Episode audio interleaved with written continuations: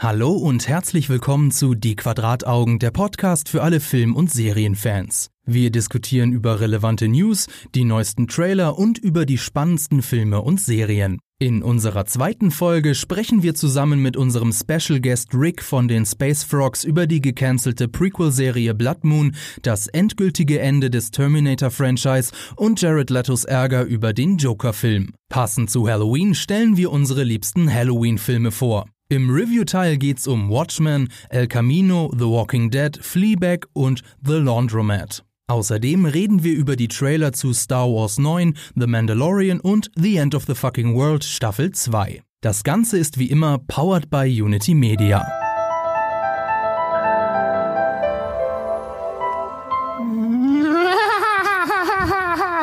Hallo und herzlich willkommen bei Die Quadrataugen. Hier auf Twitch und auf YouTube. Hallo liebe Zuschauer, herzlich willkommen zu Die Quadrataugen, powered by Unity Media. Ähm, wir haben heute eine Show zum Thema Halloween. Ihr hättet euch fast, habt ihr es euch wahrscheinlich schon gedacht, weil ihr mein Kostüm hier gesehen habt. Ähm, wir, das bin einmal ich, aber natürlich auch mein fantastischer Kollege, der mehr redet, als die meisten Leute denken. Marco Risch. Aber Lookout und schaut safe was. Natürlich. No. Natürlich an seiner Seite ähm, der Kollege, der sich heute zur Freude seiner Eltern auch einmal hübsch gemacht hat. Es ist Fabian. Hallo. Ich bin der freundliche Joker. Und unser Special Guest heute in der Runde, der sich heute nicht verkleidet hat. Ey, ich bin verkleidet. ich bin nur der Einzige, der keine Maske auf hat. Ich komme mir auch gerade ein bisschen komisch vor zwischen euch. Ja, So. aber, dafür hast du Stroh rumliegen. Es ist Rick, ihr kennt ihn vielleicht von den Space Frogs. Hallo Rick, schön, dass du heute hier bist. Hi.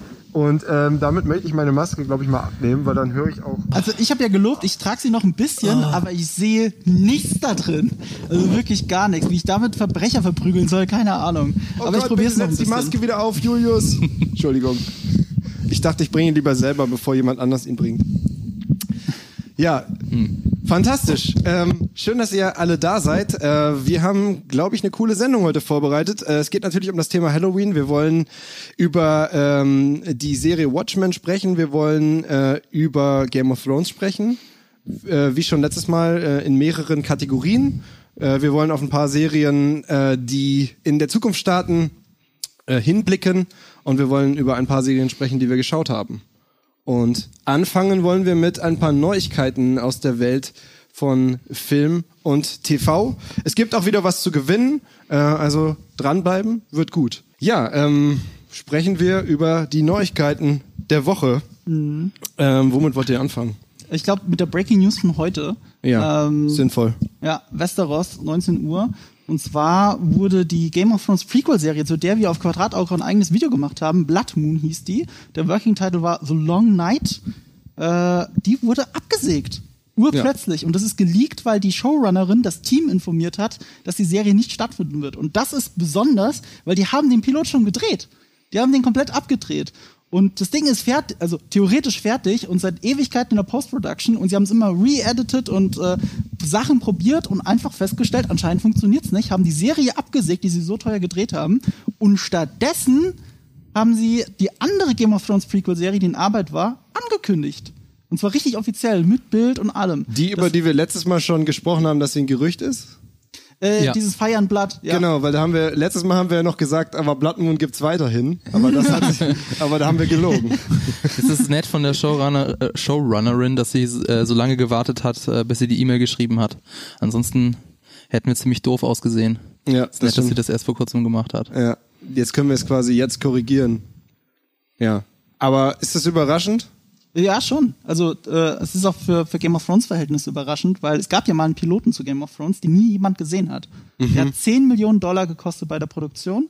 Sie haben ihn gesehen, haben die Hälfte davon weggeschmissen, Schauspieler ausgetauscht, unter anderem die Daenerys-Darstellerin, äh, ich glaube auch die. Cersei-Darstellerin. Ja. Alles neu gedreht Und das ist dann die erste Folge Game of Thrones, die wir gesehen haben. Die ist im Laufe über eines Jahres entstanden, weil sie sie halt quasi zweimal gedreht haben. Das haben sie gemacht, bei der anderen Serie haben sie es nicht gemacht. Das wundert mich total. Rick, wundert dich das auch als jemand, der mit der achten Staffel nicht so viel anfangen kann? Und dazu gehörst du ja zu vielen, vielen, vielen Leuten. Meinst du, es liegt vielleicht daran, dass die achte Staffel so enttäuschend war und sie jetzt Angst haben? Oder ich vielleicht haben sie auch einfach nicht genug- Higher, ja. vielleicht auch nicht, haben sie nicht genug Material? Ich, also, Was heißt sie- genug Material? Naja, ähm, sie hatten ja, also die achte Staffel ist ja das große Problem, dass Mhm. sie ja ähm, keine Buchvorlage mehr hatten. Und das merkt man ja ganz stark in der Serie, dass es, oder das kritisieren viele, dass es halt immer schlechter wird, je mehr Buchvorlage halt fehlt. Und Ja. sie haben ja gewisse Sachen, haben sie auf jeden Fall eine Vorlage. Ich meine, die ganze Vorgeschichte, die immer wieder erwähnt wird, ähm, das, das ist ja bereits eine gesamte Serie. Ähm, das könnten sie ja machen, aber vielleicht Das haben sind sie ja dann beide gemerkt, so, Serien. Beides sind Vorlagen in dem Moment. Aber du hast nur ganz recht, die andere Serie, die durchgewunken worden ist, The House of the Dragon, haben wir das schon gesagt? Das heißt House of the Dragon. Also offensichtlich geht es um die Targaryens, 300 Jahre vor der Also Fire and. Blood ist die Vorlage, aber die Serie heißt dann House of the Dragon. Genau. Da Okay. gibt's halt eine Buchvorlage. Also Aber ich meine, Targaryens ist ja viel zu erzählen. Ich meine, sie können erzählen, wie die Targaryens halt Westeros erobert haben. Das ist ja auch relativ genau erklärt. Mhm. Oder halt äh, die Rebellion, Robert's Rebellion. Ich glaube, äh, 300 das 300 Jahre vorher spielt, wird es nicht die Rebellion sein. Ja, aber aber klar, stimmt, aber- die Eroberung ist genau der Zeitpunkt. Und eventuell vielleicht die Regentschaft der Targaryens könnte man, also wenn man es weit, weit geht. Der große Unterschied zwischen beiden Serien, also ich meine, das ist eh verrückt, weil die eine Serie, die ist gedreht und sie schmeißen sie weg. Die andere Serie ist nur auf dem Papier existent und die wird jetzt, die ist bestätigt, die kommt in zehn Folgen. Es gibt keinen Piloten, die kommt einfach. Der große Unterschied ist, die äh, Serie, die durchgewunken worden ist, Fire and Blood quasi, also House of the Dragon, wird geschrieben von George R. R. Martin. Also Okay. wenn es der Autor der Vorlage schreibt, dann können ja selbst die, die sich bei Game of Thrones Staffel 8 eben beschweren, also die es halt nicht gut finden, und das sind ja sehr viele, die können dann sich dann in dem Fall auf jeden Fall nicht auf das Argument stützen, dass, ähm, dass es an George R. R. Martin liegt. Also hier geht quasi die Source Material, die geht halt so lange, wie der, wie der Mensch lebt, in seiner Hütte sitzt und schreibt, anstatt an den neuen Büchern zu schreiben. Ja, das wollte ich gerade sagen. Wer weiß, also er, er, er schreibt mit, äh, sitzt mit dran, klar, aber äh, er ist nicht alleine, sondern auch Ryan J. Condal ähm, schreibt mit oder äh, arbeitet mit und von dem, ähm, den kennt man auch in, äh, von Game of Thrones, allerdings eher in erster Linie als Regisseur. Der hat Regie geführt bei Hard Home, Battle of the Bastards und äh, Winds of Winter. Wie, wie, wer hat das gemacht? Ähm, Ryan J. Condal. Nee, der hat da nicht Regie geführt. Das war Miguel Sapochnik, die Folgen, die du gerade gesagt hast. Dann hat er das geschrieben. Ach so, das kann sein. Das Ja. wusste, ach echt? Ja. Ach, das Der, ist der, ja der macht gut. da mit und Showrunner ist Mika Sapochnik. Nee, Doch. das wusste ich gar nicht. Okay, das Also, ist geil. Das Hab ist ich- ja geil. hab ich nee, gehört. nee, ich, ich habe ja, ich habe ich hab vorhin noch gesagt äh, im Livestream auf Instagram, ich habe hier Filmstarts auf, aber ich kann nichts mehr lesen wegen meiner Maske. und dann stand das garantiert drin bei unseren Kollegen. Äh, und äh, ja, okay, gut, gut, dass du recherchiert hast, Fabian. So, jetzt, äh, Ja, freust du dich jetzt? Aber gibt es dann. Marco äh, sagt, es kommen doch zehn Folgen. Also was denn jetzt? Ich, ähm, das Ich verstehe die Verwirrung gespannt. nicht. Also sie haben tatsächlich ähm, mit einem Schlag eine Staffel bestellt Ja. bei, äh, bei HBO. Sie haben sich das mit dem Piloten geschenkt. Sie haben von vornherein gesagt, ohne dass überhaupt noch äh, Schauspieler feststehen, äh, die Serie wollen wir haben. So, jetzt ist, sind glaub, hoffentlich alle, alle Fragen geklärt. Frage ist nur, sind wir jetzt traurig oder glücklich? Hm. Rick, bist du traurig oder glücklich? Ich kann es nämlich nur aus deinem eh nicht, Gesicht weil so- ablesen. Ich meine, ich habe das jetzt auch nicht so so 100% verfolgt. Ich habe nur mitgekriegt, dass irgendwie haufenweise Sachen geplant sind.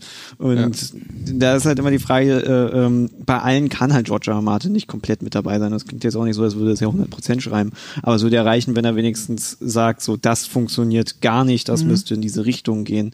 Ähm, oder sie zumindestens andere Leute äh, da, dazu holen, die das schreiben, die besser schreiben können. Ähm, ich meine, dieses Universum hat ein riesiges Potenzial. Von daher, äh, es kann gut sein, es kann schlecht sein, so wie es halt immer ist. Das sagt gar nichts aus, ne?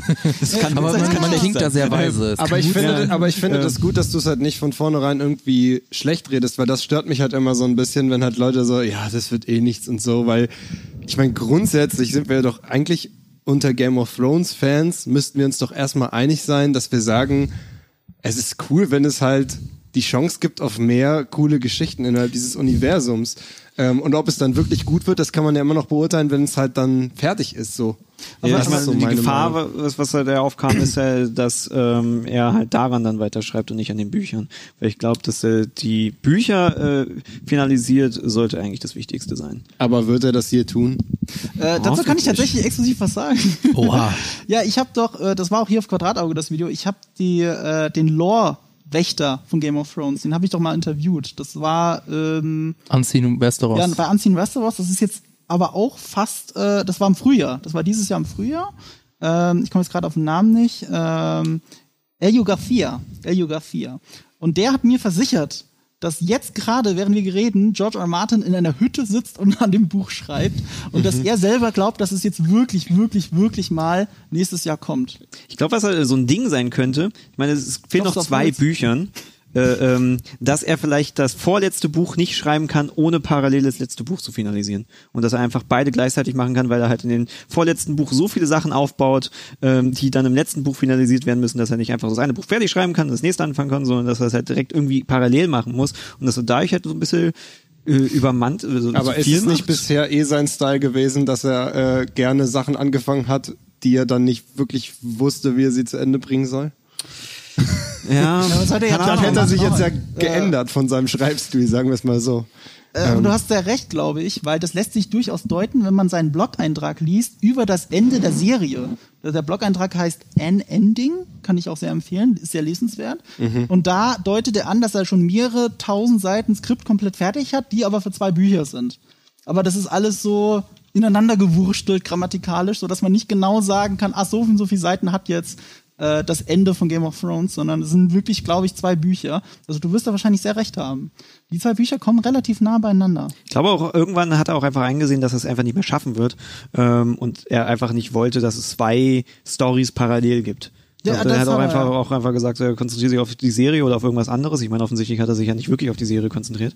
Ähm, aber es wäre merkwürdig, wenn, wenn die eine Staffel rauskommt, da passiert das eine und dann kommt das Buch gleichzeitig raus und da passiert das andere.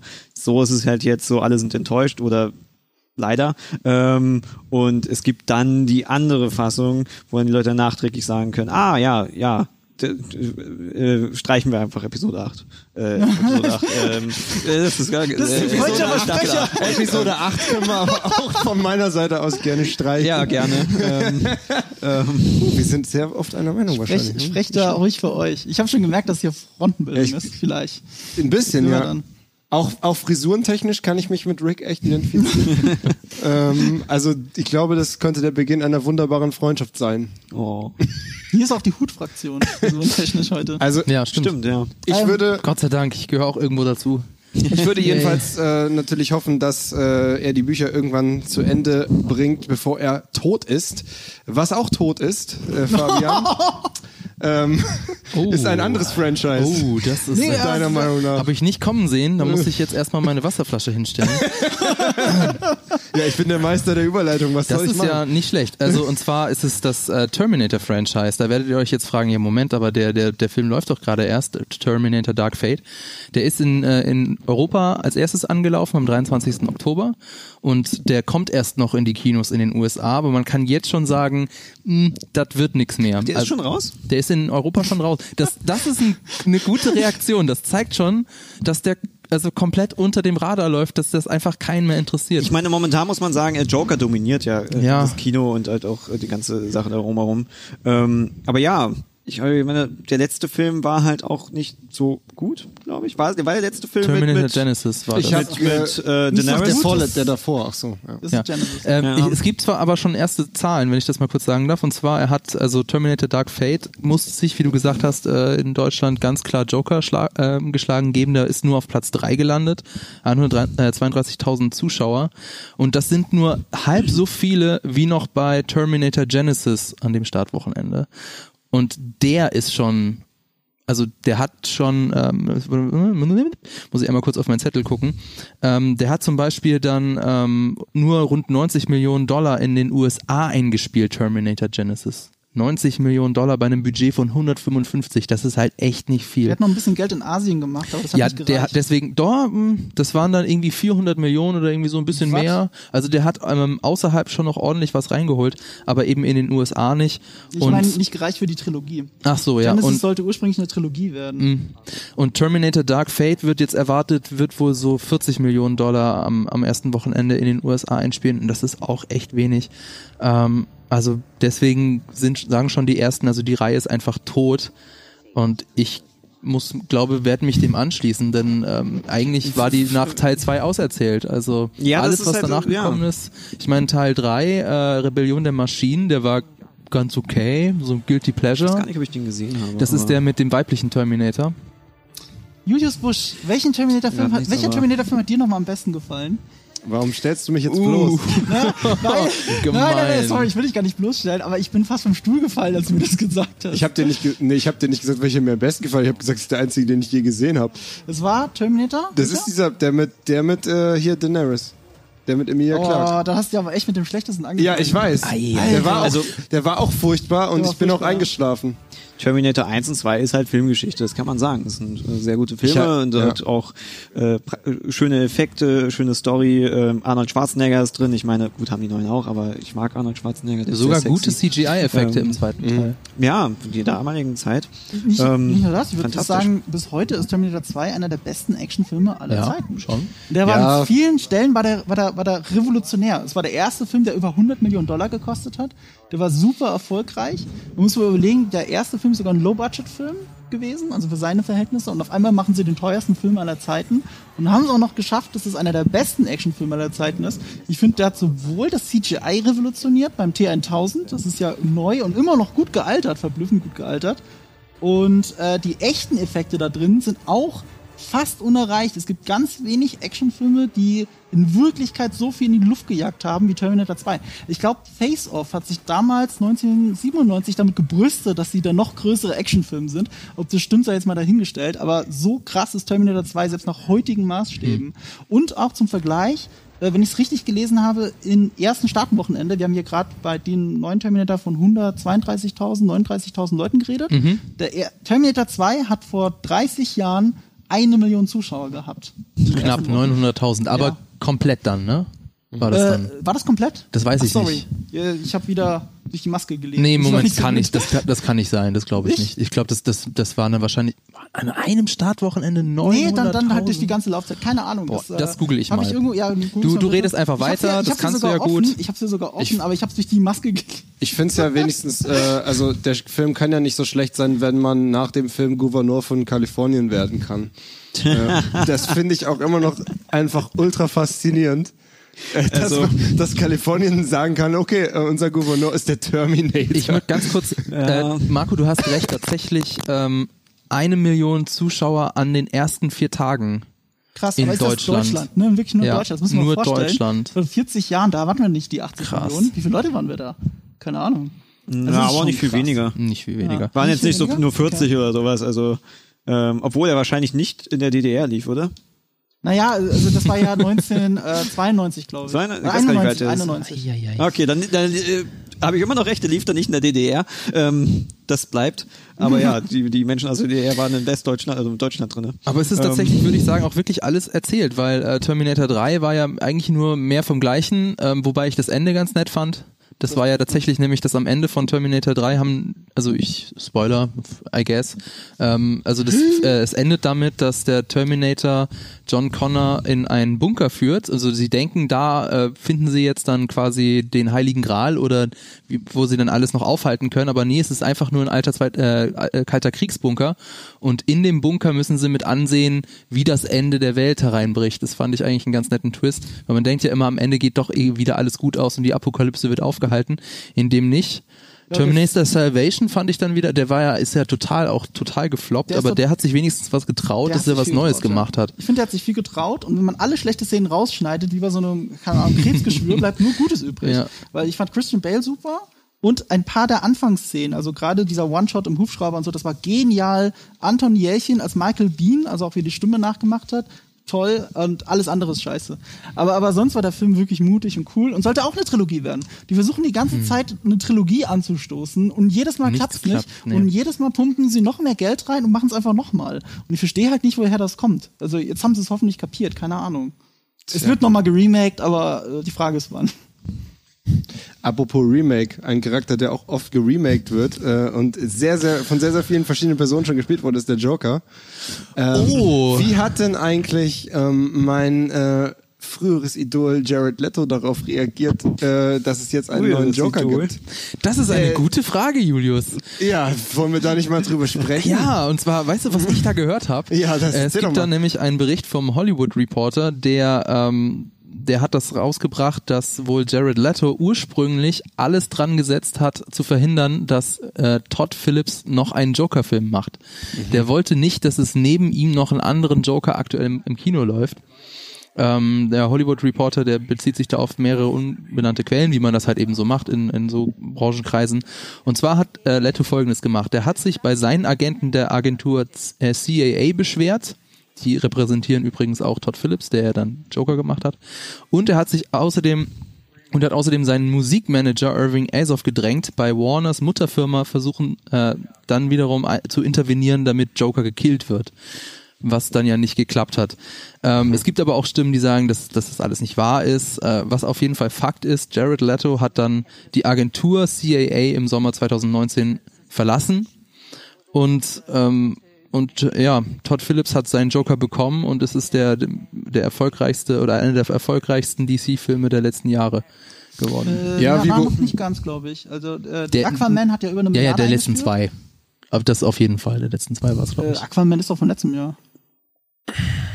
Äh, was Äh, das ist, ich äh, guck mal. egal. Der Joker-Film ist der erfolgreichste R-Rated-Film aller Zeiten. Es hat noch keinen erfolgreicheren R-Rated-Film gegeben. Und man muss ja dazu sagen, Aquaman war ein 3D-Film. Das heißt, der hat per se mehr Geld eingenommen, weil einfach äh, die Kinotickets mehr wert sind. Marco hat natürlich wie immer recht, der ist von 2018. Danke, dass du es wie immer gesagt hast, aber ich glaube, das stimmt wirklich nicht. Ich bin gefüllt mit sehr viel gefährlichem Halbwissen. Aber, aber wie beurteilt ihr denn das Thema? Ich meine, auf der einen Seite ähm, kann man ja vielleicht schon zumindest im Ansatz halt verstehen, dass es halt dass Leto da halt sauer ist, weil er hat mit Justice League halt nicht den Film bekommen, den er eigentlich haben wollte, sagen wir es mal so, war ja unzufrieden mit seiner Rolle und jetzt gibt's halt Suicide Squad? Ja, aber das ist äh, ja sorry, mit Suicide Squad natürlich. Mit Suicide Squad. Und jetzt gibt's halt einen neuen Film mit einer Rolle, äh, die vielleicht auch viel mehr dem entspricht, was er gerne gespielt hätte oder mehr Anteile hat von dem. Also er hat sich da ja auch, Entschuldigung, es wirkt jetzt nicht so, als hätte Jared Leto so einen Joker spielen wollen.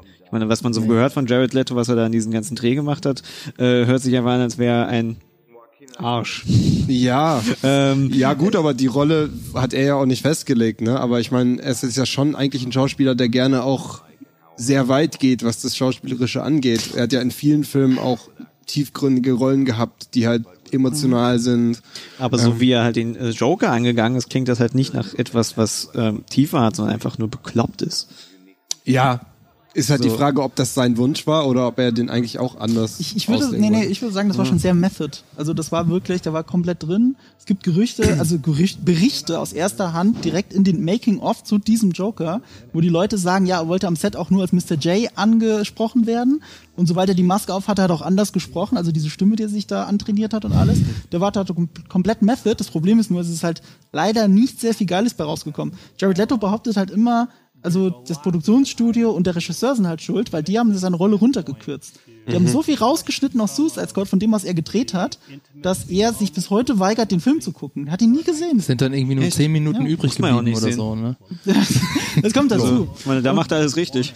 ähm, Ja, der ist ja eine Katastrophe gewesen an vielen Stellen. Hat aber ganz gute Momente wie Harley Quinn halt einfach als als als. Äh, ja, die, die kriegt ja auch wieder, eine, hat ja auch, kriegt ja wieder einen Film. Ich finde es auf jeden Fall gut, dass sie halt einen komplett anderen Ansatz gegangen sind, dass wir gemerkt haben. Also ich meine, Suicide Squad war ein schlechter Film ähm, und äh, sie haben ja dann offensichtlich versucht, äh, ähm, Marvel zu sehr zu kopieren und das Guardians of the Galaxy war ist eigentlich ist äh, Suicide Squad ne, äh, äh, nee andersrum Guardians of the Galaxy ist die Blaupause für Suicide Squad. Ja, und jetzt äh, mit Joker machen sie halt was Ernstes, aber diese Ernstlichkeit bringen sie halt auch im Skript rüber. Ich habe den Film selber noch nicht gesehen, aber ähm, es ist halt nicht wie, wie die anderen Filme von wegen, der Film ist ernst und dunkel und das zeigen wir dadurch, dass das Grading einfach dunkel ist. So, so wirkte bisher DC. Ähm, und dass sie halt bewusst einen anderen Ansatz gehen als, als Marvel. Ich glaube, das das sollten sie halt auch einfach machen. Das haben sie damit gemacht und das ist erfolgreich. Jetzt gehen sie auch voll damit. Also wie gesagt, Jared Leto ist rau, also beschwert sich und so wie man bis jetzt weiß, ist auch komplett raus. Also den Birds of Prey Trailer gibt's ja schon mit Harley Quinn und es geht ja auch darum, dass sie sich von Mr. J getrennt hat und du siehst ihn halt nicht im Trailer und es gibt halt Gerüchte, dass du ihn auch nie siehst. Es gibt so geleakte Set-Fotos, wo man sieht, wie ein Joker Sachen einfach aus dem Fenster wirft und sie hebt das auf draußen. Aber das kann auch nur Promo-Shots sein. Der Joker ist nicht unbedingt Jared Leto. Das könnte jemand sein, der so ähnlich aussieht. Und im Suicide Squad 2, oder wie er jetzt heißt, The Suicide Squad mit dem Regisseur von Guardians of the Galaxy, fehlt auch Jared Leto. Und das liegt unter anderem daran, weil äh, James Gunn, der Regisseur, Jared Leto hasst. Er hasst den. Und er wirft ihm ganz viele schlimme Sachen vor. Also da geht's auch. Ja, vielleicht sollte James Gunn da auch nicht so weit. Ja, aber sich guck mal, James Gunn, ja, ja, das sollte man meinen, ne? Aber ja, das ist, das ist ja die, das ist ja die Ironie an der Geschichte. Ja. James Gunn wurde wegen geschmacklosen Witzen, also Tweets, wurde er äh, rausgeworfen. Ja. Und umgekehrt hat er in Tweets aber auch geschrieben, wie geschmacklos und menschenverachtend Jared Leto eigentlich ist. Mhm. Hat es aber nie immer so im Detail gesagt auf, auf Twitter, sondern verwiesen auf, auf, also hat auf die Gerüchte angespielt, die es in Webseiten gibt und immer dazu gesagt auch, ich habe gehört von, also ich habe mal wieder aus erster Hand gehört, was da passiert ist. Und unter einem meiner Videos hat einer kommentiert, ich weiß nicht, ob es stimmt, aber ich habe das schon mal gehört. Der hat beim Catering gearbeitet beim 30 äh, Seconds to Mars Konzert. Und äh, 30 Seconds, oder? Ja. 30 Okay, Seconds. gut. Äh, und er hat dann beim Bu- Buffet gearbeitet und wenn Jared Leto den Raum betreten hat, sollen angeblich alle Mitarbeiter sich hätten umdrehen müssen mit dem Gesicht zur Wand und ihn nicht angucken, während er sein Essen ausgesucht hat. Also wenn ich die Macht dazu hätte, wäre das hier auch so bei mir. Aber du hast leider nicht die Macht. Das ist ja das Sorry. Problem. Ähm, übrigens, äh, du hast ja an, mich anmoderiert mit äh, was auch tot ist oder so ähnlich. Noch besser. Nee, da habe ich, da habe ich nicht dich mit anmoderiert, sondern Ich da habe ich äh, mein Thema. dein Thema Aber anmoderiert. was ich nur sagen wollte, der Bericht von dem Hollywood Reporter, der, der endet auch mit einem Zitat von einer äh, anonymen Quelle und der, derjenige sagt eben auch zur Zukunft von Jared Leto als, als dem Joker. Um, how do you play the Joker you established following Phoenix? It kind of ends his Joker run.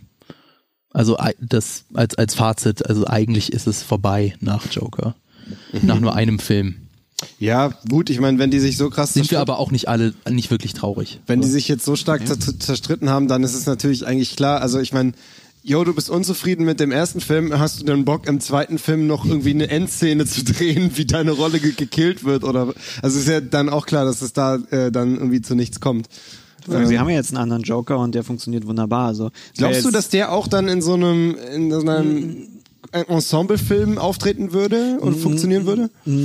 Also ich habe ihn ja nicht gesehen, aber ich, ich fänd's auch mal gut, wenn sie das eben nicht machen würden, weil ähm, auch bei, bei äh, Marvel Avengers ist irgendwann so das, das Ding, dass du halt äh, gewisse Superhelden ja gar nicht mehr wirklich vernünftig etablieren kannst, weil du immer Hintergedanken hast, so ja, warum kommt eigentlich nicht die Avengers vorbei?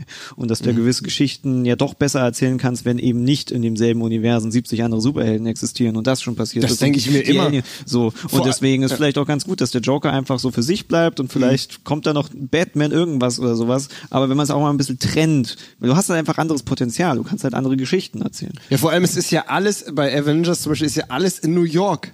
Das ist, ja, das ist ja das, es ist ja nicht so, dass irgendwie der eine ist in Berlin, der andere in Usbekistan, sondern die sind ja alle in New York. Da kannst du mir doch nicht erzählen, dass nicht irgendwie in so einem Film irgendwann mal Spider-Man hinten durchs Bild durchfliegt. Ja. Das müsste ja eigentlich immer passieren. Da, da gibt's ja auch keine wirkliche Lösung für, wie man das sinnvoll ähm, erzählen kann, sozusagen, Ja, ich meine, dass nie manchmal, jemand auftritt. manchmal funktioniert es. Also ich finde, sie haben es beim, beim im ersten Spider-Man haben sie es ganz gut gemacht. Ähm, aber jetzt beim zweiten haben sie ja auch dann irgendwie ganz nebenbei erklären müssen, warum jetzt die anderen Helden nicht da sind, weil die haben hier irgendwelche Jobs und das können sie ja nicht in jedem Film machen. So, warum muss jetzt Spider-Man das machen? Bla bla bla bla bla. So, irgendwann ist es ein bisschen. Oder sie töten einfach alle. Also ich meine, das können sie auch machen, das ist cool. Ähm, aber Aber zum Glück ist dieser Joker ja wirklich ein Standalone-Film. Es soll ja wohl auch dabei bleiben, deswegen müssen wir uns die Frage Soll, es steht schon fest, ja. Ja, das steht fest. Und äh, ich fänd's eher schön, wenn das auch was wachrüttelt. Weißt du, es ist jetzt der erfolgreichste R-Rated-Film aller Zeiten. Er ist nicht mal 3D. Er hat nicht mal extra 3D-Einnahmen. Das heißt, man hat gezeigt mit einem Film, der nur 55 Millionen gekostet hat. Das ist das Gehalt von Jared Leto. Haben sie, nee, das stimmt nicht, aber trotzdem. ähm, äh, mit so, mit, so, mit so einem Budget und dem Aufwand, äh, dem wenigen Aufwand eigentlich, aber viel künstlerischem Mut haben sie einen Film geschaffen, den der, der die Leute interessiert. Und das ist ja das, was sie eigentlich hergibt auch. Also wenn man nur auf die Comics guckt, die DC-Charaktere sind in der breiten Masse beliebter. Also von Superman bis Batman, das ist alles noch beliebter als die X-Men oder eben die Avengers. Eigentlich in den Comics. In den Filmen ist es jetzt gerade anders, aber DC zeigt auch jetzt wieder hier die Stärke, für die sie eigentlich bekannt sind und das ist das Schöne daran. Also ich wünsche mir mehr mutige Filme. Was übrigens auch gut zu, zu Watchmen passt, aber darauf will ich noch nicht überleiten, weil nämlich was tatsächlich auch noch tot ist, um jetzt die letzten Toten zu besingen, ist die Star Wars Trilogie der Game of Thrones Macher. die ist jetzt vorbei. Äh, und das war so witzig, als wir uns vorhin nochmal begegnet sind und uns die Hand geschüttelt haben. Wo und wann haben wir uns nochmal kennengelernt? Ähm, wir waren bei ähm, Star Wars Orchester, also wo man Star Wars Film guckt mit einem Live-Orchester und da warst du ganz happy, dass die Game of Thrones Macher eine Star Wars Trilogie kriegen. Und ich fand, dachte damals schon so, hm, ich meine, da war ja äh, äh, Game of Thrones noch noch ganz gut, aber eigentlich ist das Gute ja bei Game of Thrones George R. R. Martin und ob die jetzt da wirklich was Gutes bei Star Wars hinkriegen und jetzt denke ich mir, oh Gott sei Dank machen die keine weitere Star Wars Trilogie. Jetzt zu den Ja. Leuten, die erleichtert sind. Da gibt es auch viele tatsächlich. Es gibt auch so schöne Memes, äh, wo sie die Rolle von den, äh, ich komme nicht auf den Namen nicht, äh, die auf die Talis, die Talis, wo, wo, wo Benioff und Weiss, die zwei Creator, äh, auf dem Foto die Talis sind, in ihrer Rüstung und da stehen und auf dem Drachen sitzt Kathleen Kennedy, die Star Wars Chefin, und ruft Takaris. Also es wird schon in diese Richtung gedeutet, aber es sieht wohl so aus, sie haben es deswegen verlassen, weil sie für einen riesigen sechs, äh, nee, neunstelligen Millionendeal äh, äh, zu, zu Netflix gegangen sind. 200 Millionen Dollar wird gemunkelt. Gemunkelt, das ist genau. das, das irritiert Geld. mich halt. Wer gibt den Leuten Geld? Wer gibt diesen beiden, die halt sowas so hart versaut werden? Und ich meine, okay, ist jetzt natürlich Geschmackssache, was sie können. Ich meine, sie haben ja bei Game of Thrones am Anfang auch einen guten Job gemacht, das muss man ja auch sagen. Das ist der Punkt. das ist ähm, nämlich der aber Punkt. sie sind sehr unbeliebt. Die sind jetzt Das sehr muss man auch wieder sehen. Aber sie haben aus dem Nichts, also klar, es gibt die Buchverlage, aber versuch mal, auch hast du die Bücher gelesen?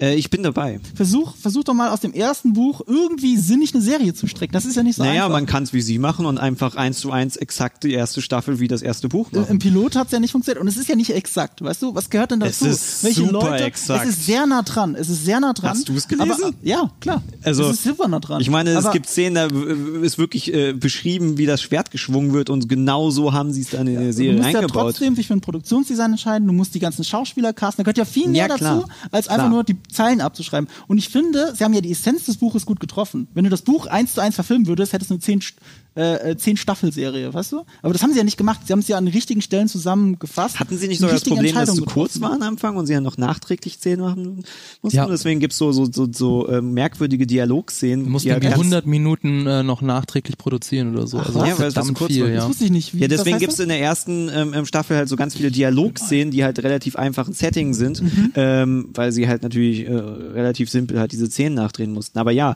ähm, sie haben halt diese Buchvorlage genommen und äh, sie sind halt gut in der Realisation. Also Ja, das Wichtigste, ja, ja, glaube ich, wenn sie halt eine Serie machen, sie dürfen nicht schreiben. Also da haben sie wohl auch, glaube ich, in anderen Filmen auch schon bewiesen, dass sie da nicht so gut sind. Ähm, hier auf jeden Fall. Ähm, und wenn sie realisieren, also wenn sie es halt äh, einfach nur realisieren ähm, oder, oder Regie machen oder was auch immer, ähm, aber halt äh, andere Leute schreiben lassen, dann, aber keine Ahnung. Also Ich glaube, was- sie haben was- einfach, was- ich glaube, sie haben einfach gemerkt, dass Star Wars nicht auf dem Buch, basiert und dann haben sie gesagt, okay, fuck, wir machen das lieber nicht. Oder sie Wobei- haben George R. Lucas, äh, äh, ich will mal George George R. äh, Lucas, Alter. George Lucas gefragt, so, hey, kannst du uns das schreiben? Und er so, nö. Äh, weil die Gerüchte, aber das sind wirklich nur Gerüchte, gingen in die Richtung, sie wollten KOTOR verfilmen, Knights of the Old Republic, die Videospielserie. Also damit hätten sie schon wieder einen Vorlag, das hätte ja deswegen nicht gut gepasst. Umgekehrt hat nämlich Ryan Johnson, der Regisseur von Episode 8, gesagt, er will nicht KOTOR verfilmen, weil er das so KOTOR deswegen so geil findet, weil das was komplett Neues ist. Und deswegen will er für seine Trilogie, die immer noch in Mache ist, theoretisch, äh, seine eigene Geschichte erfinden. Wobei, gut, dass du das ansprichst, ähm, das, das klang ja immer so, ja, es gibt dann eben die von D.B. Wise und dann gibt es noch die Trilogie von Ryan Johnson. Ähm, das ist aber auch eher unsicher. Also äh, Bang Showbiz, das äh, ist ein Magazin, das hat ihn wohl mal äh, interviewt.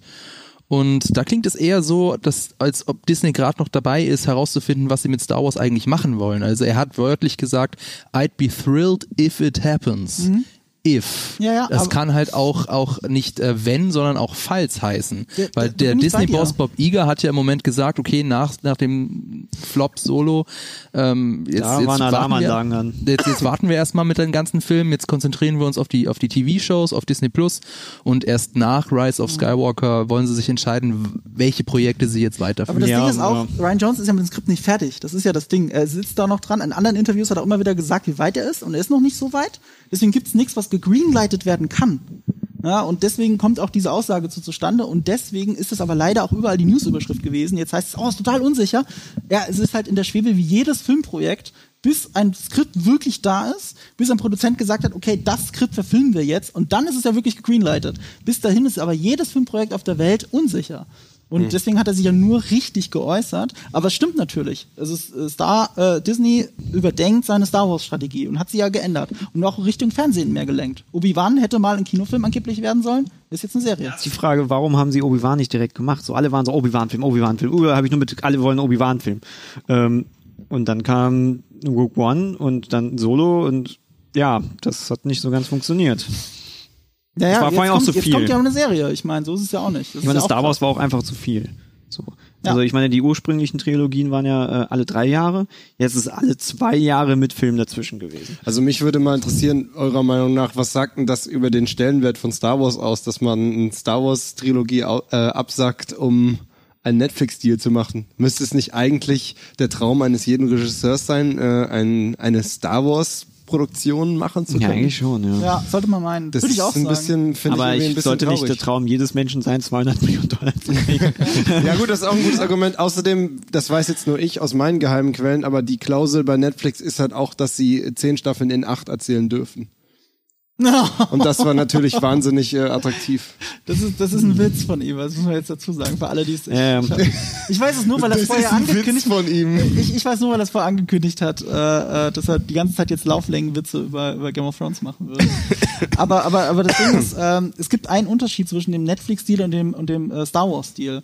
Bei dem Star Wars-Deal machst du zwar Star Wars, was natürlich der Traum von jedem ist, aber du musst immer noch unter, unter der Fuchtel von Disney, von Lucasfilm, einer Produzentin wie Kathleen Kennedy, musst halt unter denen arbeiten, was ja auch okay sein kann, aber auch oft nicht funktioniert. Es sind sehr viele Regisseure äh, in den letzten Jahren gegangen im Star Wars Franchise oder auch gegangen worden. Und äh, bei Netflix ist es so, Netflix sagt ihnen, wir geben euch eine Viertelmillion Doll äh, Milliarde Dollar und macht damit, was ihr wollt. Das ist ein Blankocheck. Das ist einfach nur, hier ist Geld, macht, was ihr schon immer machen wolltet. Und das ist dann schon ein großer Unterschied, finde ich. Äh, daher kann ich auch ganz kurz sagen, wir hatten einmal mit Disney zu tun. Oh, okay, das war erzähl aus dem, aus dem Nähkästchen. Äh, das war einfach, das war auch nichts, nichts mal Großes. Äh, wir, wir hatten, ähm, wie heißt dieses komische Spiel, wo alle Disney-Figuren mit drin sind? Kingdom Hearts. Äh, Wir hatten Kingdom Hearts getestet. Das war auch nicht bezahlt oder irgendwie sowas. Wir haben es halt getestet, haben Video rausgeschnitten, die wollten zur Abnahme haben, weil das halt quasi so ein Vorrelease ist. Also es gibt ja da mal so, so, so Fristen, wann du was raushauen kannst. Und die wollten dann, obwohl es halt kein Geld gab, ähm, also einfach wirklich nur ein Test war. Also wie du halt, ne, du bist ein Kritiker, ähm, und hast halt dann eine Kritik und die wollten halt, dass wir Sachen rausschneiden und wollten halt da dazwischen funken und waren ziemlich penetrant dabei. Ähm, und ich habe auch so von anderen Leuten gehört, dass Disney da echt übel ist. Also die haben halt, äh, die haben, haben halt die Monopol, also ich meine, die sind super mächtig. Ähm, und da werden Entscheidungen von, von ganz oben nur halt durchgeprügelt, die dürfen nicht hinterfragt werden. Das ist halt, glaube ich, halt wirklich anstrengend. So, und gerade wenn du jetzt halt Künstler bist ähm, und du möchtest halt deine, deine Filme machen, du möchtest deine Vision durchsetzen, hast natürlich auf sowas keinen Bock. Steht auch hier im Chat, äh, das zeigt dann ja auch, ähm, dass an Star Wars zu arbeiten inzwischen mehr nervige Arbeit ist als der große Traum. Hier steht auch äh, von einigen Leuten, dass sie sich auf Mandalorian freuen. Da kommen wir tatsächlich später noch ähm, selber drauf zu sprechen. Oder wir machen das als perfekte Überleitung. Ähm, du hast gesagt, äh, mit Disney zu arbeiten, gruselige Erfahrungen. Äh, um gruselige Erfahrungen geht's jetzt auch bei unserem nächsten Thema. Zwischendurch ganz kurz ein großes Dankeschön an Passwort. Äh, der hat vorhin äh, acht Subs auf Twitch verschenkt. Vielen lieben Dank für deinen Support. Ähm, Mit oder ohne Passwort? Der Prüfsot, keine Ahnung, wie alle, ihr sagt immer Passwort, also nenne ich ihn jetzt auch einfach so. Ähm, unser nächstes Thema, jetzt soll es tatsächlich darum gehen, warum wir hier alle so sitzen. Ähm, ganz kurz möchte ich an uns aber mal einen großen Respekt aussprechen, also an uns drei, wie wir alle ohne, ohne mit der Wimper zu zucken mit ihm hier reden. Hier mit seiner Maske irgendwas erzählen will. Ähm, Ich ziehe sie jetzt auch gleich Ich aus, glaube ich. ich Ich, ziehe sie jetzt aus. Ich muss doch mal atmen können. Ich kann auch nichts lesen. Also, ja, äh, es ist, es, ist, es ist auch sehr warm, auch in meinem Kostüm. Ähm, ja, kommen wir auf Halloween zu sprechen. Ähm, und zwar ähm, haben wir uns gedacht, wir sprechen mal so ein bisschen darüber, was ist denn für jeden von uns sein liebster Halloween-Film? Also sozusagen der absolute Klassiker, den ihr gerne hört an Halloween. Ähm, willst du anfangen, Marco? Das ist aber jetzt du gemein, siehst- hat doch sein Du, Mikro du nicht siehst auf. gerade sehr ready aus, deswegen dachte ich, spreche ich dich mal an. Das ist eigentlich der perfekte Rorschach- Rorschach-Look, oder? Äh, der Jetzt perfekte zieh das ab. Nee, macht ihr jetzt. Ich, Okay, Fabian, erzähl du. Ja, ich ähm, tatsächlich ganz langweilig Sleepy Hollow. Also ich finde, Okay. das ist der Film, wenn man an an Hollywood äh, Hollywood sag ich schon Halloween Ikonografie, an Halloween Atmosphäre denkt, dann ist das der Film, der mich am besten in die Stimmung versetzt, so dieses düstere, die, der, das neblige, die die Kürbisse mit den Fratzen. Ähm, Das finde ich ist ein ist ein schöner Film. Er ist ein bisschen zu kompliziert als dass man ihn einfach so auf einer Halloween-Party nebenher gucken kann. Aber von den Bildern her ist er einfach wahnsinnig, wahnsinnig super und von der Stimmung her auch. Und deswegen ist das mein Lieblings-Halloween-Film. Das ist ja auch wirklich ein Halloween-Film, weil ich, ich bin nicht so der Horrorfilm-Fan. ähm, und habe dann einfach gedacht, ja, Scary Movie 3, das ist doch irgendwie scary, oder? Aber der ist sehr lustig. Aber man muss mal dazu sagen, also ich, ich habe ja tatsächlich nach dem zweiten aufgehört. Also der, der erste war ja ganz lustig und der zweite war ja so Der zweite bescheiden. ist schlecht. Der zweite Und ist Scary Movie, also, echt? Ähm, ähm, Ja. bei, bei äh, Scary, also Scary Movie 2 ist auch ähm, nicht nicht ansatzweise so gut wie Scary Movie 3. Bei Scary Movie 3 muss man sagen, es ist von dem Macher von Nackte Kanone. Ja. Und ich bin äh, großer Fan von Nackte Kanone. Und das ist Ah, ja auch, auch daher kommt das. Man muss dazu sagen, die haben echt einen Tonality-Shift dann gemacht. Also die ersten zwei Scary Movie-Filme waren ja von diesen Wines-Brüdern. Also die kennt man ja, so Damon Wines und die zwei anderen. Wisst ihr, wen ich meine? Nein. Also Hendrik im. Prinzip sind fast alle Schwarzen in Scary Movie 1 und 2 miteinander verwandt. Ganz grob gesagt. Aber die sind alle Brüder, das sind vier oder fünf. Also die sind relativ bekannt in den USA.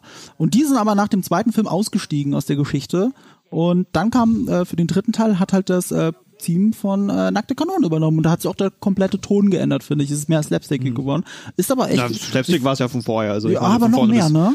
Ja, ja, eins war noch nicht ganz so krass, zwei war aber Ja. ziemlich plumper Slapstick Ja. oder sagen wir mal halt Ja. einfach so Und plump, dass es nicht mehr lustig ist. Ja. ja, also ich meine, ähm, Scary Movie 3 hat echt plumpe Witze, aber auf eine Art und Weise ist es auch einfach lustig. Also ich meine, Er- das ist Erklär auf mal jeden Fall bitte kurz, damit ich es einordnen kann, welcher äh, Scary Movie ist denn das? Weil ich habe jetzt gerade nicht jeden einzelnen vor Kopf. Vor, vor der Kopf mit den. Aliens, da ist, das sieht man gerade. Ach so.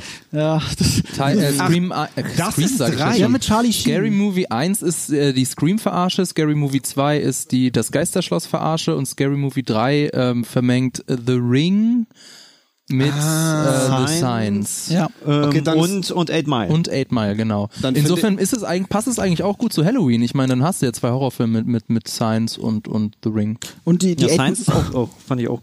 Ich glaube, ich fand vier am besten mit Krieg der Welten. Und da am Ende die letzte Szene ist die Verarschung von, äh, von Tom Cruise. Von diesem legendären Ah, ja, ja, Talkshow-Auftritt, stimmt. wo er komplett durchdreht. Ähm, da, saß, da war ich im Kino ähm, und wir haben uns totgelacht. Also, Okay. Ja, ich finde aber, der, der dritte hat's mit der Eminem-Szene, hat halt wirklich eine der bemerkenswertesten Szenen in der ganzen Scary Movie-Reihe geschafft. Also das ist Erkläre. wirklich gut. Ja, die ver verarschen halt diesen, diesen Rap-Battle von Eight Ja. Mile. Also unfassbar gut und am Ende zieht er sich dann die Kapuze so auf und hat einfach so ein Ku Klux Klan Ding und und dann hast du ihn wieder das Publikum. Es ist es ist sehr witzig. Also der dritte ist ist, ist, ist finde ich von all den Scary Movie Filmen der zweitbeste wahrscheinlich. Ich meine, aber es ist im Endeffekt auch ein total leichter Film. Also Ja, ich meine, es ist einfach ein Film, der hat plumpe Witze, da lachst du ein bisschen drüber und dann Ja, ist ja auch nicht so. gesagt, dass man einen Halloween-Horror gucken muss. Und dein Film fällt ja auf jeden Fall in die Kategorie, weil es ja eine Horrorparodie ist in dem Sinne. Ich meine, Ähm, mein Lieblingsweihnachtsfilm ist Gremlins. Das ist auf jeden Fall auch kein typischer Weihnachtsfilm. Bei mir ist es Chip langsam. Kevin allein zu Hause. Und äh, das komplette Gegenteil von äh, Sleep, äh, nee, Scary Movie 3 ist dein Pick. boah, Ja. das ist richtig. Ähm, ich muss dazu sagen, ich habe jetzt nicht so einen Horrorfilm, den ich jetzt wirklich jedes Halloween gucke, aber ich habe einen Horrorfilm, den ich schon einmal Halloween nochmal ausgegraben habe, weil ich ihn aber allgemein für einen der besten Horrorfilme halte. Ähm, und das ist Martyrs, ähm, spanischer Film. Ähm, Ach echt? Ich dachte Ich Französisch. dachte auch Französisch. Französisch? Ich glaube. Ich klick, guck nochmal. Ich dachte Spanisch. Nee, der, der Chat weiß es garantiert. Im Chat haben auch schon einige Leute ihre anderen Lieblingshorrorfilme gepostet. Also Das könnt ihr- Französisch, sorry, du. Okay, es tut mir leid. Dann ist es halt von. Nee, äh, hier, Rack war Spanisch. Das habe ich verwechselt. Ja. Der ist nämlich auch einer der besten Horrorfilme, die ich kenne. Ähm, aber Martyrs, ähm, extrem kranker Film, hat mich, glaube ich, nachhaltig verstört, als ich ihn das erste Mal gesehen habe. Aber genau deswegen mochte ich ihn so. Willst du mal kurz erklären, worum es geht? Ähm, ja, worum geht's eigentlich genau? Also es ist ein ähm, ein Mädchen wird also wie erklärt man das am besten, um jetzt um jetzt nicht zu spoilern, weil vieles von der Story erfährt man ja auch erst im Nachhinein, was genau passiert ist. Was für ein Genre ist es denn? Also für mich war es immer ein Foltergenre. Und ich muss zugeben, ich habe aber Martyrs nicht gesehen und ich weiß, es ist Ja, aber, jetzt aber das zum. Beispiel würde ich eigentlich jetzt machen. nicht, das, das mit den Folterpart würde ich überhaupt nicht erwähnen wollen. Ach so, ich echt? Aber dafür ist er doch bekannt, dachte ich.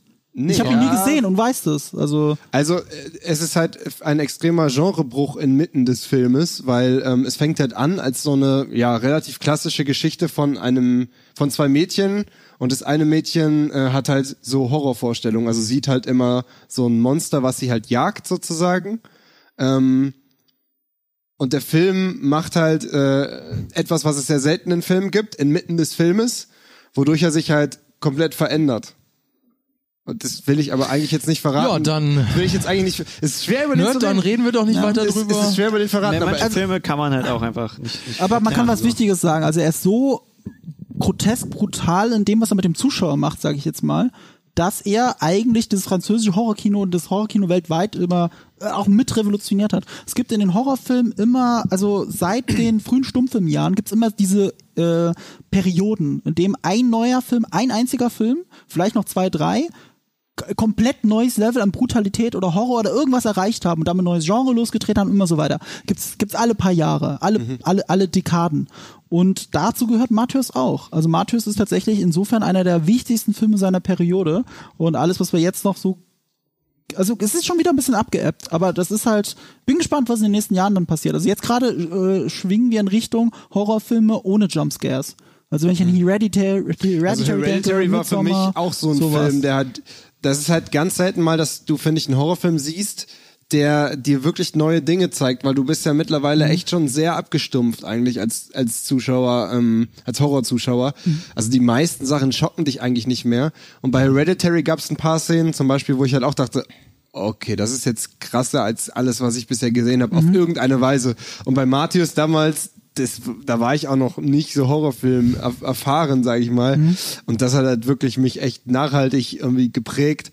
Ähm, und ich finde es halt bei dem Film, wie gesagt, geil, weil er hat eigentlich hat er komplett drei verschiedene Parts, die durch bestimmte Ereignisse hervorgerufen werden, die wir jetzt halt leider nicht spoilen können. Ähm, aber Unbedingte äh, Guckempfehlung. äh, auf jeden Fall, wenn ihr Horrorfilme mögt und kein Problem damit habt, wenn es mal härter ist, dann schaut euch Martyrs an. Könnt ihr nicht viel falsch machen. Ja, was ihr euch auch anschauen, sollte, anschauen solltet, und es ist eigentlich ein klassischer Weihnachtsfilm, sollte man meinen, aber es ist mein Lieblings-Halloween-Film und er ist auch hier im Chat schon gefallen, habe ich gesehen. Nightmare Before Christmas. Es ist ja auch streng genommen eigentlich ein Musical, es hat den Tim Burton-Style, ist aber nicht von Tim Burton, er hat es produziert. Ähm, jetzt muss ich schon überlegen, die Story kann ich nicht mehr so gut, es geht halt um Jack und eigentlich ist er in dieser Halloween-Welt, möchte aber den Kürbiskönig und eigentlich will er das Weihnachtsfest, von dem er gerade erst erfahren hat, will in diese will er in diese Welt bringen und wenn es um Style, Look and Feel geht, ist das trotzdem Weihnachtsthema für mich ein absoluter Halloween Film und passt da super rein. Äh, wenn ich nicht den genommen hätte, hätte ich aber Sleepy Hollow genommen. Also ich Gut, weiß dass auch, wir uns vorher aber, abgesprochen aber haben. warum ist Sleepy Hollow ein Halloween-Film? Ich meine, bei Nightmare Before Christmas kann man sagen, okay, Weihnachten ignoriere ich, es ist eigentlich Halloween. Aber warum ist Sleepy Hollow so ein klassischer Halloween-Film? Das liegt auch ein bisschen, glaube ich, an der Sage, die dem Ganzen zugrunde liegt. Das ist ja die Sage des kopflosen Reiters. Und die erzählt man sich zu Halloween traditionell. Ach. Das ist mehr so eine Geistergeschichte. Und ähm, aber ich meine, der, der, der Film basiert ja wirklich nur sehr, sehr lose darauf. Tim Burton hat da was ganz eigenes gemacht. Aber wenn du den Film einfach an, also das ist ja, ich guck mir den Film an und denke, ah ja, Halloween. Also das fängt schon an mit dem Intro an, wo wo äh, wo der wo die wo die Kutsche an dem Maisfeld vorbeifährt und es steht ein grusige Vogelscheuche mit einem Kürbiskopf oben drauf rum. Das das kannst du dir ausdrucken an die Wand hängen und hier so für für die für die Halloween äh, Party Einladung nehmen. Also ähm, Das liegt vielleicht gar nicht so an der Geschichte, sondern an der Atmosphäre, würde ich sagen. Jetzt aber ja alle Fil Filme ja vorgestellt haben, können wir auch äh, euch fragen, welchen ihr denn davon am besten findet. Wir wollten ursprünglich, wollten wir fragen, was eurer Meinung nach und dann so eine Gesamtauswertung machen, der beste Ha- Halloween-Film aller Zeiten ist, aber das hat sich als technische Unmöglichkeit herausgestellt. Deswegen haben wir ja alle vier quasi ein Plädoyer abgehalten für den möglicherweise besten Halloween-Film und ihr könnt jetzt abstimmen. Rick, wie ist es denn mit dir? Du hast ja gesagt, du bist kein großer Horrorfan. Gibt es denn irgendeinen Horrorfilm, den du trotzdem gesehen hast oder gut findest? Oder könnt- würdest du, also richtigen Horrorfilm oder ich habe halt echt gar ewig nichts? keine Horrorfilme mehr gesehen. Also The Shining zum Beispiel? Nee, äh, das war natürlich ein Film, den ich halt einfach mal so äh, sehen wollen würde, einfach nur wegen Kubrick. Ähm, Okay, aber es ist wirklich gar du nicht keinen. Favorit? Warum? Ähm, einerseits interessiert es mich auch nicht so, andererseits äh, äh, meine Freundin hat äh, super gruselig, da da geht 0,0,0000 und das ist halt schon von wegen zu schlimm, wenn ich das nebenbei angucke. Ähm, ich habe vielleicht halt, ich meine, ist Stranger Things gruselig so? Schon, Ja, schon. schon. Also, Also die erste Kommt Staffel drauf an, welche Staffel, ja, genau. Weil, weil ich meine, Stranger Things fand ich jetzt, also ich meine, es hat gruselige Sachen, ähm, Mhm. aber für mich ist es ja eher, keine Ahnung, es ist ja Science Fiction, 80s. Ja, aber das das ist schon in der ersten. Staffel Ja. sehr gruselig. Ich meine, also, ja, äh, gruselige Elemente haben ja auch viele andere Filme so. Also Mhm. das, das. Aber ich glaube, die erste Staffel schon besonders, Obwohl, ich glaube, letzte Film, den ich Sehr gesehen hatte, ähm, obwohl, ist auch wieder, es ist Horror, äh, Train to Busan. Oh, das ist schon ein Zombie. Horrorfilm, Zombie-Horrorfilm. Ja, aber es ist auf jeden Fall mehr Horror als World War Z. So. Ähm, äh, ja, den hatte ich gesehen, der war, war sehr interessant. Den- Aber es ist, es ist interessant allgemein. Ich meine, unser Gamestar-Chefredakteur Heiko sagt auch immer, ähm, er weiß, also er kann nicht beim besten Willen verstehen, wie man einen Horrorfilm gucken kann, weil es erschließt sich ihm das Prinzip nicht, warum man sich gerne gruseln sollte. Ist Das es bei, ist dir- okay. ist, es, ist es bei dir auch Ja. so? Dass du sagen würdest, du verstehst gar nicht, warum man sich gerne gruseln? Ich könnte jetzt will? gemein sein und sagen, mein Vater versteht das auch nicht, aber das Mhm. schenke ich mir, falls Heiko zuguckt. Okay. Wieso ist Ähm, Heiko dein Vater, willst du jetzt damit gerade sagen, oder was? Nee, die sind, mein so, Vater ist älter. Achso, Oh. Uh, das war aber. das wäre ein Reveal gewesen. Aber du hast ja jetzt trotzdem gesagt, jetzt wo du es nebenbei erwähnt hast, das ist auch so die, die Strategie von Trump immer. Ich sag das jetzt nicht, aber ich sag's Ja, doch genau. trotzdem. Ich könnte es sagen. Ja, Ich das ist übrigens, außer das Alien, Alien ist übrigens mein Lieblingshorrorfilm. Absolut, okay, das sieht man jetzt nicht mehr. Alien 1 ist mein absoluter Lieblingshorrorfilm. Ich liebe diesen Film, auch wenn ich ihn auswendig kenne und deswegen nicht mehr erschreck, äh, erschreckt werden kann. Ähm, es gibt für mich keinen gruseligeren Film. Ich wollte noch ein bisschen schamlose Cross-Promo betreiben und zwar, Ja. ähm, wenn ihr jetzt nicht wissen wollt, äh, immer noch nicht wisst, was ihr euch äh, an Halloween anschaut, dann guckt euch doch unser Quadratauge-Video an, die 33 besten Filme zu Halloween. Also wenn man nach dem Video immer noch nicht weiß, was man sich zu Halloween angucken soll, dann weiß ich es auch nicht. Oder man geht auf äh, unsere Webseite Quadratauge. Da gibt es nämlich einen Artikel von den Kollegen Horror mit Hirn, die fünf intelligentesten Gruselfilme und dann sollte man auf jeden Fall was haben. Also wenn ich jetzt so in den Chat gucke, werde ich nicht schlau, was wahrscheinlich gewinnt. Aber Ich interessanter Vorschlag, so. Ghostbusters. Habe ich nicht drüber nachgedacht. Aber wenn es Ja. eine Horrorkomödie sein soll an Halloween, ist Ghostbusters, glaube ich, echt auch eine vom gute Idee. Setting, also von, von der Atmosphäre passt da das wieder auch gut. Horror? Ich Nee, nee, nee, ist ich- Horror, äh, Grusel, Komödie? Ja, halt. ne? ja, ist Also halt es wie- ist- Scary Movie ist ja auch kein Horror. Also ich Ja. muss sagen, den, den letzten Ghostbusters, der war Horror, aber nicht gruselig war. Aber anders. Der ist ja auch gefloppt, oder? Der, der, der, ja der so- ist gefloppt tatsächlich, ja. War aber das war, äh, das war abzusehen. Also War, glaube ich, nicht so erfolgreich. Nee, ich fand, das war nicht, also es war abzusehen, wenn man dann erstmal die Reaktion kennt, aber auf dem Papier war es ja nicht abzusehen. Auf dem Papier haben sie, haben sie ein paar der, äh, also der amerikanischen Starschauspielerinnen äh, im Comedy-Bereich genommen, gerade aus Saturday Night Live, haben den erfolgreichsten Comedy-Regisseur der letzten Jahre genommen, haben Ghostbusters draufgeschmissen, haben gesagt, das wird schon. Nö. ist halt für mich kein Konzept. Ja, also ja. Ähm, Ja. du brauchst halt eine Idee, die nichts mit dem Geschlecht zu tun hat, finde ich. So. Ja, irgendwie schon. Naja, du brauchst halt einen witzigen Film. Also von mir aus kann das ja alles Frauen sein, das ist überhaupt nicht Ja, das das ist Problem. nicht das Problem, aber es ist halt eben nicht die Idee. Ja. So, so, ich meine, ob das jetzt Männer oder Frauen sind, ist halt so, es macht ja keinen Unterschied. Äh, du brauchst ja trotzdem irgendwie eine Plot, irgendwie irgendeine Mhm. Idee und gerade wenn du ein Remake machst, brauchst du ja irgendwie was, was Neues, auch wenn es natürlich Mhm. Remakes gab, die sehr erfolgreich waren, die einfach eins zu eins das kopiert haben. Obwohl ich auch so wie ich es mitbekommen habe, äh, der Man in Black Film, der war ja auch irgendwie nur so ein, so ein Ja. eins zu eins, einfach nochmal eine Kopie von dem, von dem ersten und wohl, wohl nicht so gut. International. Das, das, das Ding Ja. ist, Ja, das ich kann dir das gar nicht sagen, weil ich ihn nicht gesehen habe. Und die Ich haben habe ihn nicht ich hab gesehen. nur ein, ähm, eine Kritik gesehen ähm, und die hat gesagt, das ist scheiße. Also Okay. Ja gut, aber das war ja schon bei Ähm. Ghostbusters irgendwie auch so ein klares Statement hat irgendwie. Ich meine, auch dass dann äh, hier Chris Hemsworth, war das, er hat doch, nimmt er, übernimmt er dann so die, die Klischee-Rolle äh, des ähm, sexualisierten Dummchens, sag ich mal, die man halt aus vielen, äh, sag ich mal, früheren nicht aufgeklärten Filmen halt noch kennt, sozusagen, dass das dann eine weibliche Person zum Beispiel ist. Ähm, und das war ja schon ganz klar irgendwie so ein Gegenstück dazu, zu diesem klassischen Männergruppe und keine, keine wirkliche gute meine, weibliche kann man ja auch, Hauptperson. kann man ja auch irgendwie charmant einbauen, aber es ist halt. Aber genau, aber darüber hinaus fehlt halt die Substanz. Ja, irgendwie irgendeine Genau. Idee, Das die, sehe ich auch so, ja. Ja, ein bisschen mehr ist halt. Es ist halt nicht witzig, das ist das Problem. Von mir aus könnte es mit Chris Hemsworth ja machen, aber wenn er sich die Augen zuhält, weil es laut ist, ist es halt nicht witzig. Das ist halt, das ist ja Scary Movie niveauvoller. und äh, und das, hatte ich Problem bei dem Film ist Gag. ja, und das dürfen wir nicht vergessen, es ist halt improvisiert. Die haben halt gegambelt ohne Ende. Wir haben äh, ein Drehbuch gehabt, in dem einfach nur drin stand, das passiert, viel Spaß, improvisiert. Und Wie zwar bei alle. Jerks. Ja, wie bei Jerks. Aber bei Jerks haben sie es, können sie es halt. Und beim alten Ghostbusters war es so, da hat Bill Murray alles improvisiert, während alle anderen aber sie ans Drehbuch gehalten haben und ernst gespielt haben und er alles zynisch belächelt hat. Das hat in der Kombination super funktioniert. Aber wenn du Ghostbusters hast mit lauter Frauen, die so tun, als wären sie Wissenschaftlerinnen, aber gar nicht wirken wie Wissenschaftlerinnen, weil sie alle improvisieren und nicht ihre Rolle in dem Moment ernst nehmen, funktioniert halt nicht. Ja, da brauchst du halt auf jeden Fall auch die, wirklich die hundertprozentig richtige Person, die das halt rüberbringt. Ne? Ja. Wir können übrigens mal auf die Ergebnisse schauen und ich sehe gerade, dass auch Befehle äh, damit reinkommen, die, Also doch, okay. Okay. die wir gar nicht genannt haben, ähm, aber die sind natürlich dementsprechend nicht vertreten. Es hat ganz klar gewonnen Sleepy mit 26 Votes, Ah, also Sleepy. 43,3 Prozent äh, haben für Sleepy gestimmt, Sleepy Hollow. Ähm, 21,7 Prozent, äh, das müsste Nightmare Before Christmas sein, ja. Ähm, Ja, 21,3, also doppelt. Es hat sich gerade geändert. Es hat sich gerade geändert. Jetzt aber 21,3 Nightmare und Scary Movie ist gleicher Platz. Genau, Nightmare und Scary Movie ist gleicher Platz mit 21,3 Prozent. Ähm, und dann 4,8 Prozent haben gesagt, keiner. Einer hat Hallo geschrieben und, und kein Ohrhasen ist auch Das finde ich auch sehr gut. Kein Ohrhasen. Der ist wirklich gruselig. Kein Ohr, ne, Meine- ne, mom, mom, wo mom, wir bei- mom, mom, mom, mom. Kein Ohrhasen ist ein guter Film. Ja, aber können wir mal Kein ganz kurz. okay. Kein Ohrhasen ist mit Abstand der beste Til Schweiger-Film, der Nee, nee, nee, nee, nee.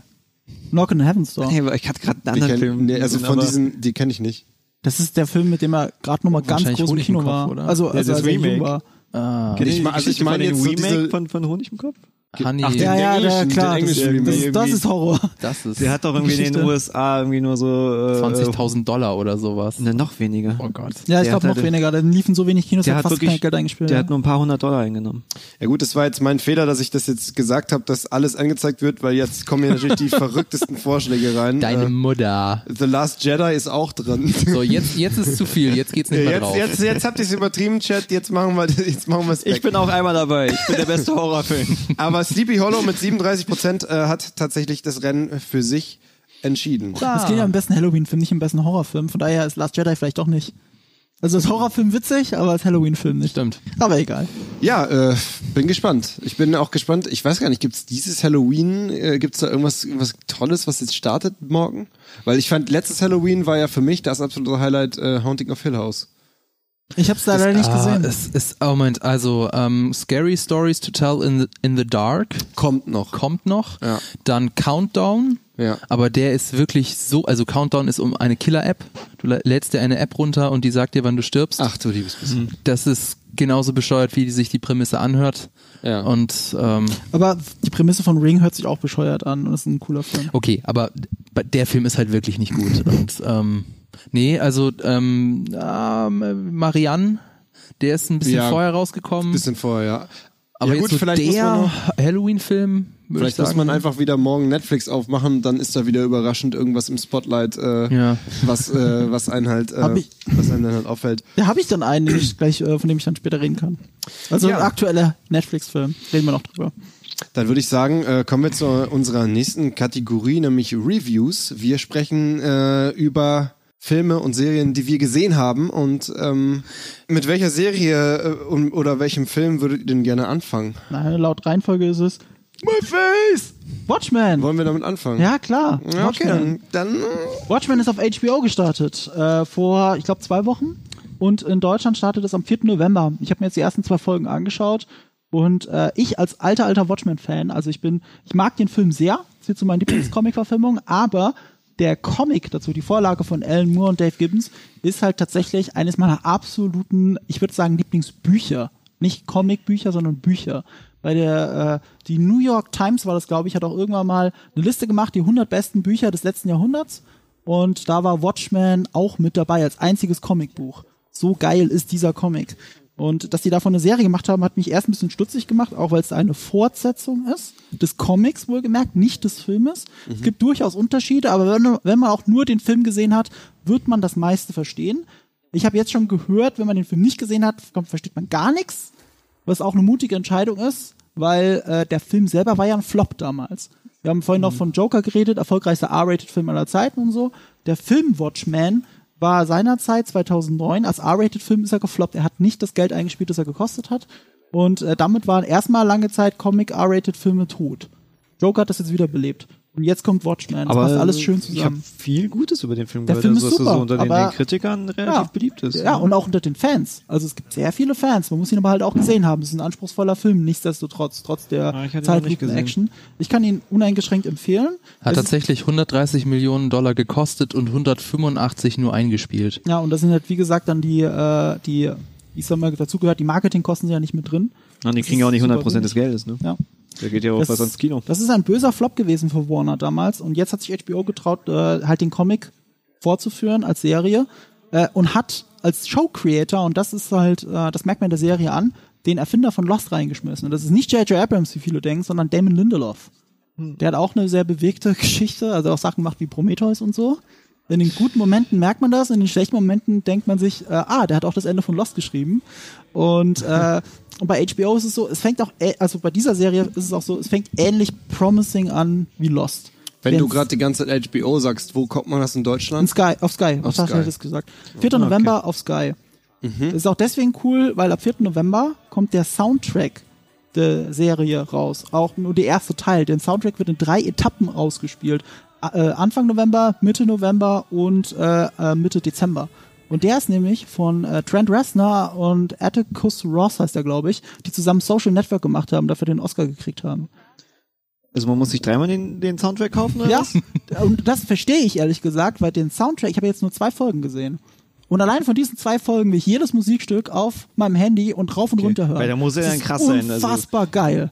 Unfassbar. Es ist wie bei? Social Network. Ja, drei CDs. Und Krass. vielleicht liegt es auch daran, weil die Songs spoilern, habe ich mir gedacht, weil die Serie ja wöchentlich äh, veröffentlicht wird. Und vielleicht spoilert es ja. Vielleicht heißen die Musiktitel, äh, keine Ahnung, Dr. Manhattan ist zurück oder sowas. Und vielleicht liegt es daran, keine Ahnung. Äh, auf jeden Fall parallel quasi zur Ausstrahlung. Und äh, Social Network hat schon einen unfassbar genialen Soundtrack und die Serie schließt da nahtlos dran an. Ich habe dann auch die Entstehungsgeschichte davon gelesen. Es war wohl so, dass sie gehört haben, HBO macht eine Watchmen-Serie und beide hatten so Bock darauf, den Soundtrack zu machen, dass sie sich aktiv beworben haben dafür, ohne dass erst jemand von denen auf sie zugekommen ist. Und das merkt man der Musik an. Also ich, ich kann es gar nicht beschreiben. Wenn ihr The Social Network gesehen habt von äh, äh, hier, wer ist der nochmal? Fincher. Fincher, David Fincher, dann äh, wisst ihr, was euch erwartet. Ich find's super. Die Serie ist voller Mystery. Und da ist auch ein bisschen das alte Lost-Problem. Ich habe ein bisschen Angst, dass das nicht richtig aufgelöst wird, dass du am Ende denkst, so, wie, das ist jetzt die Geschichte, die ihr mir erzählen wolltet. Es passiert viel crazy Shit und auch viele Szenen. Aber, aber was passiert denn jetzt auch im Vergleich zu dem Film? Also inwieweit ist Okay. es denn äh, damit zu vergleichen überhaupt, wenn ich jetzt den Mhm. Film gesehen habe zum Beispiel? Ähm, gut, äh, der Film und der Comic unterscheiden sich hauptsächlich an einer Stelle und das ist aber sehr wichtig, glaube ich, das Ende. Das Ende ist sehr anders, äh, ohne jetzt groß zu spoilern. Äh, das Ende hat im Film sehr stark mit Dr. Manhattan zu tun und das Ende hat in, im Comic sehr stark mit einer Alien-Invasion zu tun. Also klingt auch komplett anders und fühlt sich auch anders an. Ist von der Aussage her aber sehr ähnlich. Ist aber jetzt in der Serie, haben sie sich für das Original, für die Alien-Invasion offensichtlich entschieden. Aber die Serie ist so kryptisch. Du, du kriegst nur es im Ansatz mit, was überhaupt los sein könnte. Es passiert dauernd komische Sachen. Das eine sieht man im Trailer, deswegen kann ich das an der Stelle, glaube ich, ohne Probleme sagen. Sie fahren auf einer Straße entlang, man denkt an nichts Böses, es geht so eine Art Feueralarm los, wie so ein Bombenalarm. Alle Autos bleiben stehen, die Leute fangen an, Schirme aufzuspannen, denkst du, okay, es regnet halt, so what. Und auf einmal regnet es Tintenfische, kleine Tintenfische. Total crazy. Und die haben das davor und danach erklären sie es bisher nicht in zwei Episoden. Du kannst es dir ein bisschen zusammenreimen, wenn du die Comics kennst, aber das war's auch schon. Bis jetzt ist es Mystery. Und es ist ja auch ein Parallel, eine, eine Parallelwelt, in der sich die Geschichte unterschiedlich entwickelt hat. Es gibt zum Beispiel keine, äh, keine Social Media, kein Internet. Äh, die Autos fahren, so wie ich das gesehen habe, das sind alles Elektrostrom. Elektroautos Ja. und sie erklären nichts. Also du musst dir alles äh, selber zusammenreimen. Und das ist schon äh, sehr anspruchsvoll, aber auch, also finde ich tatsächlich sehr reizvoll. Es fühlt, sich- fühlt sich an wie eine Mischung aus Westworld, die Serie, und äh, Lost einfach. Wenn du die zwei Sachen zusammenwirfst, hast du auf einmal Watchmen. Und ich bin mir noch nicht sicher, wen sie erreichen wollen, weil in den USA wird die Serie auch dafür stark kritisiert, weil sehr zum einen die Comic-Fans denken, viele Comic-Fans, das ist mir zu weit weg von der Source Material, das verrät die Source Material. Und äh, andere wiederum, also ich sagen, es ist politisch sehr schwierig, weil die Serie hat ein ganz starkes Hauptthema, das in den USA natürlich aktueller denn je ist, nämlich Rassismus. Das ist ab der allerersten Szene, ab dem allerersten Moment weißt du, okay, hier geht's ganz stark um Rassismus. Wirklich ab diesen Riots, die in Tulsa passiert sind, vor fast 100 Jahren, als, als Schwarze wirklich auf der Straße in der Stadt gejagt worden sind und es toleriert wurde. Richtig schlimm. Und damit fängt die Serie an. Mehr will ich auch nicht verraten, was das angeht. Aber es ist auch sehr platt bis jetzt. Also mir fehlt noch so ein bisschen ähm, die Substanz. Bisher wirkt es sehr oberflächlich, aber die Serie kokettiert immer damit, dass sie mir noch mehr erzählen will. Ich weiß es bloß noch nicht. Also was ich, ähm, ich fand das tatsächlich ganz interessant, dass äh, sie sich sehr zurückhalten, ganz klare Gut und Böse zu zeichnen. Also klar, White Supremacy ist blöd, aber das heißt ja nicht, dass die Gegenseite total toll ist. Also die Gegenseite foltert, die Gegenseite, die nehmen Drogen und ähm, also das, ähm, das hat der Damon Lindelof ist das der der Showrunner, der hat gesagt, sie wollen auch so Sachen wie Polizeibrutalität äh, mit mit reinbauen.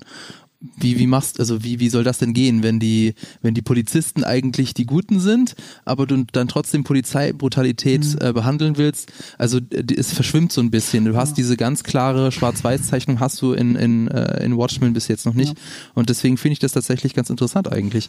Aber ich sehe gerade an den fragenden Augenblick von Rick, Ja, dass es ich, ist- ich habe sehr die Prämisse schwierig. schlecht erklärt. Ich habe Ja, nämlich es gar nichts ist dazu sehr, sehr gesagt. schwierig, die, Ja. der, die Geschichte überhaupt in Grundzügen äh, zu erfassen, glaube ich, Ja, wenn man ist, nichts davon um, um Watchmen kurz zu erklären, was ist die Idee von Watchmen? Also Alan Moore hat sich gedacht, was wäre, wenn es Superhelden wirklich gäbe? Das ist einfach alles. Also da ging es Mhm. ganz wirklich ganz früh los mit in den 30er Jahren haben irgendwelche Cops angefangen, sich eine Maske anzuziehen und Verbrecher zu verprügeln. Und Mhm. äh, da das ganz gut funktioniert hat und gut ankam, ist da, es ist daraus eine Superheldenbewegung entstanden, dass Leute das einfach gemacht haben. Aber was würde das bedeuten, wenn das passiert? Das sind so kleine Sachen wie, wer will denn Superhelden-Comics, wenn es wirklich Superhelden gibt? Also sind Piraten-Comics der Shit. Es gibt fast nur Piraten-Comics, aber es sind die kleinen Sachen. Die großen Sachen sind natürlich, irgendwann sagt die Polizei, was ist das für eine Scheiße? Wir streiken jetzt. Wenn, wenn die hier machen dürfen, was wir wollen und uns die Arbeit, äh, uns in der Arbeit behindern und ja auch alles mögliche kaputt machen und so, irgendwann wurden dann Superhelden verboten. Das ist der nächste logische Aber Schritt. ist das nicht genauso wie bei Avengers und Civil War? so ein bisschen, ja. Ja, ich glaube, Nur das äh, Civil War, da geht's ja jetzt nicht Ja. so ganz, ganz, ganz krass tief. Ich meine, die sind da schon sehr, sehr, sehr fiktiv. Mhm. Ich meine, im Endeffekt muss man ja sagen, es ist ja im Endeffekt verboten. Selbstjustiz ist äh, verboten so. Ja, genau. Schon. ansonsten würden ja Leute rumrennen und ähm, ein paar Sachen in die eigene Hand nehmen. Ja. Ja, und Nicht unbedingt Watchmen mit Masken, aber- fragt halt, was wäre wenn? Also auch gerade Selbstjustiz ist natürlich das große Thema, also äh, maskieren oder nicht maskieren, weil die meinen es ja trotzdem gut, im, zum Großteil. Es gibt auch die, die einfach, ich meine, das sind Menschen ohne Superkräfte. Weißt du? Es gibt auch Superhelden, die nehmen einfach eine Pistole und ballern um sich. Die Mhm. schlagen nicht zu. Und da gibt's auch den Gag, den sie dann später in, äh, wie heißt diese, in, äh, die Incredibles, äh, die Unglaublichen, so schön verarscht haben, ne, trag niemals ein Cape. Ja, also es gibt gleich am Anfang auch im Comic und man sieht es auch im Film so schön, wie ein Held mit seinem Cape in der Drehtür hängen geblieben ist. Und er ist dann halt einfach wehrlos gewesen, während der äh, Bankräuber ihn einfach erschossen hat. Also äh, es setzt sich schon sehr ernst mit der ganzen Sache auseinander, egal wie makaber auch der Humor teilweise ist. Und äh, aber, um es philosophisch interessant zu machen, da sind wir bei Alan Moore, einem der größten Comic-Creator aller Zeiten, der hat sich gedacht, was passiert, wenn jetzt in dieser Welt Superman auf einmal auftaucht? Also wenn er einen Superheld nimmt, der halt echte Superkräfte hat, aber auch alles machen kann. Also wirklich alles. Er hat Superheld nochmal mal auf 10 genommen und hat Dr. Manhattan erschaffen. Einen blauen, leuchtenden Ex-Wissenschaftler, der einfach Gott ist. Er ist Gott auf dieser Erde. Und das macht es philosophisch nochmal interessant. Was passiert da mit unserer Welt? Deswegen überall Elektroautos auf einmal, weil er Sachen erfunden hat. Äh, Präsident Nixon geht hin und bittet Dr. Manhattan in Vietnam einzugreifen. Auf einmal gewinnen die USA Vietnam. Und was bedeutet das? Hat übrigens die Serie eine sehr schöne Antwort darauf. Vietnam wird zum nächsten Staat äh, der USA. Zum äh, 52. dann und so weiter. Und Nixon, Mhm. Ach. Nixon hat auch, in, im Film sieht man das sehr schön, im Watchmen-Film, hat er äh, den Comedian, einer der Superhelden, darauf angesetzt, John F. Kennedy umzubringen. Er war das eigentlich. Und äh, äh, hier, der Comedian arbeitet dann auch für Nixon und verhindert, dass Watergate jemals passiert. Also die Journalisten werden erschossen, die das aufgedeckt haben. Und Nixon hat dann einen Third Term. Also er ändert die Verfassung und wird länger Präsident. Ist das jetzt gerade die, die Vorgeschichte? Das ist doch der Film. Was du Wir sind noch immer beim Film. Die Serie spielt auch schön damit. Ach so. Der Präsident, und das habe ich jetzt erst in der zweiten Folge angedeutet gesehen, ich hatte es schon mal gehört, aber wieder vergessen, Robert Redford, der Schauspieler, der in Civil War ja quasi auch so, äh, nicht Civil War, in äh, Captain America Winter Soldier ja auch intrigiert hat, der ist der Präsident der USA, Robert Redford. Und der soll auch mitspielen, habe ich hab ich Habe ich auch irgendwo gehört, aber ich habe noch nicht gesehen. Also in der ersten Folge so. ist er noch nicht aufgetaucht. Ja. Ähm, und was ich auch, also du hast es vorhin angesprochen mit mit Nixon, das hat, das war ja die Kritik jetzt von vielen, ähm, dass äh, das Watchmen ist, ach diese Se- Serie überall müssen sie heutzutage Politik reinhauen, das ist ja furchtbar, nichts kann man mehr genießen.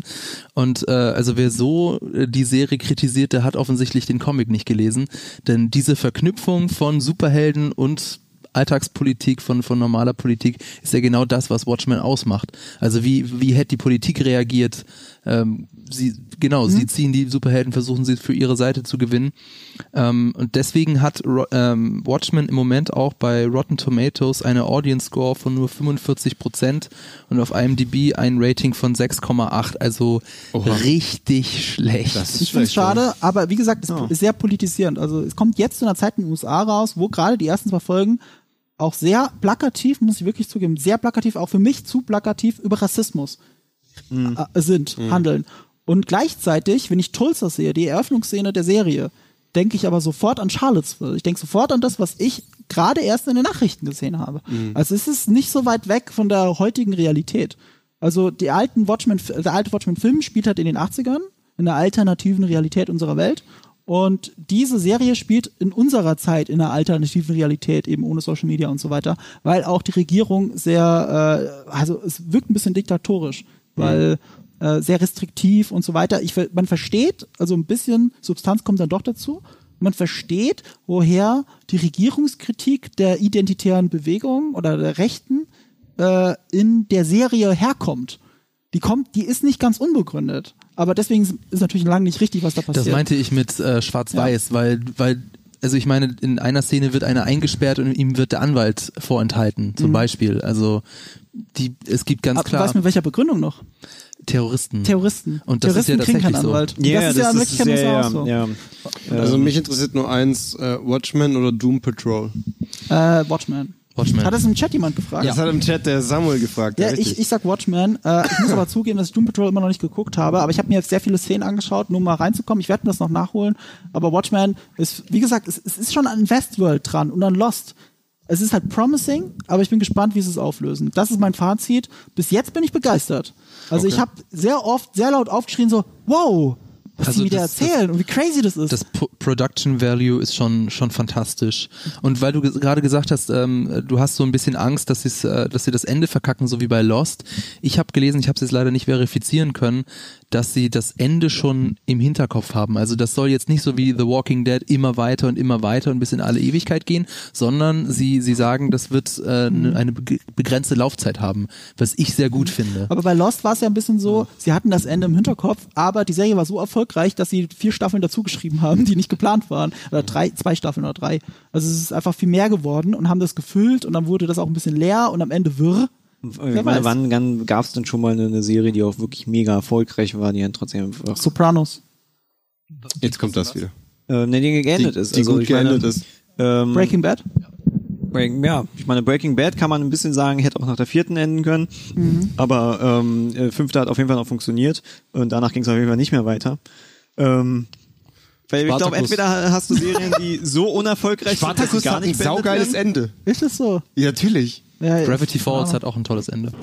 Ja, aber, aber bei Gravity Falls ist es ja im Endeffekt so, das ist halt so eine Comicserie wie als Simpsons oder sonst was, die hätten unendlich lang weitermachen können.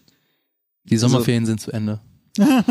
Ja, was für ein, wow, ganz schlimm. Es gibt, es gibt kein Meine- nächstes Jahr. Ist das so? Ich habe Gravity Falls immer noch nicht gesehen, aber es ist Also so, das ist Gravity- eine, ein Sommer, einmal Sommerferien und das war's dann. Die Zwei ganze Staffeln und dann das war's. Ja, ich meine, die Sommerferien sind relativ, ähm, es, es fühlt sich jetzt ein bisschen länger an als die Sommerferien, wo ich glaube, die Amerikaner aber auch eh lange, längere Sommerferien haben. Mhm. Ähm, und es hat auch ein sehr gutes Ende und es gibt auch ein paar Folgen, die aufeinander aufspielen. Ähm, aber es gibt auch ein paar Folgen, die sind einfach klassisch Simpsons, klassisch äh, äh, Comic, so ähm, da passieren diese Dinge und es hat überhaupt nichts damit zu tun, äh, was sonst halt passiert. Aber es ist wunderbar, weil es ist ja ein Comic. Äh, es da geht das ja. Und Gravity Falls war auf jeden Fall eine grandiose Serie und ich finde, da hätte man schon mehr als zwei Staffeln hätten machen können. So. Also die Serie hatte Potenzial, aber ich glaube, der, der Typ wollte einfach, wollte einfach wahrscheinlich durfte er ja nicht noch eine dritte, vierte machen, sondern er hätte wahrscheinlich gleich irgendwie so 17 weitermachen müssen. Dachte er so, ne. War das nicht auch so, dass ein paar der Gravity Falls Macher jetzt DuckTales machen? Ich will jetzt nichts Falsches behaupten. Ich meine, ich hatte es irgendwo gelesen, aber es ist nicht der Serienschöpfer, also es sind eher kleinere Namen. Ähm, apropos Serien, die richtig geil enden. Äh, Breaking Bad haben wir ja gerade schon erwähnt. Ähm, und Breaking Bad ist aber gar nicht vorbei. Ihr seid nämlich alle, habt nämlich alle Unrecht. Weil Breaking Bad geht jetzt nämlich weiter. Und zwar gibt es einen Film. Naja gut, El Breaking Camino. Bad ist vorbei und El Ja, Camino- ich weiß. Ich wollte doch nur mal ein bisschen sticheln. Also Breaking Bad äh, gibt es jetzt El Camino, ähm, ein Netflix-Film, der quasi direkt an das Ende anschließt von Breaking Bad. Also direkt aus dem Auto raus. Hast du gesehen? Ja, tatsächlich. Ich habe noch nicht gesehen. Ah. Tatsächlich. Ich, ich, ich weiß halt, ich kenne halt nur die sehen? letzte Szene von Breaking Es ist Bad. Tatsächlich, es, es geht sehen, tatsächlich genau ab dieser Szene weiter. Das war auch für mich die große Frage bei dem Film. Wie genau machen sie es denn jetzt? Ähm, wir haben schon mal kurz äh, auf dem Gang darüber gequatscht. Ähm, ich war dann doch überrascht, dass es wirklich eigentlich mehr oder weniger wirklich die direkte Nacherzählung ist ähm, und sie da nichts Neues anfangen.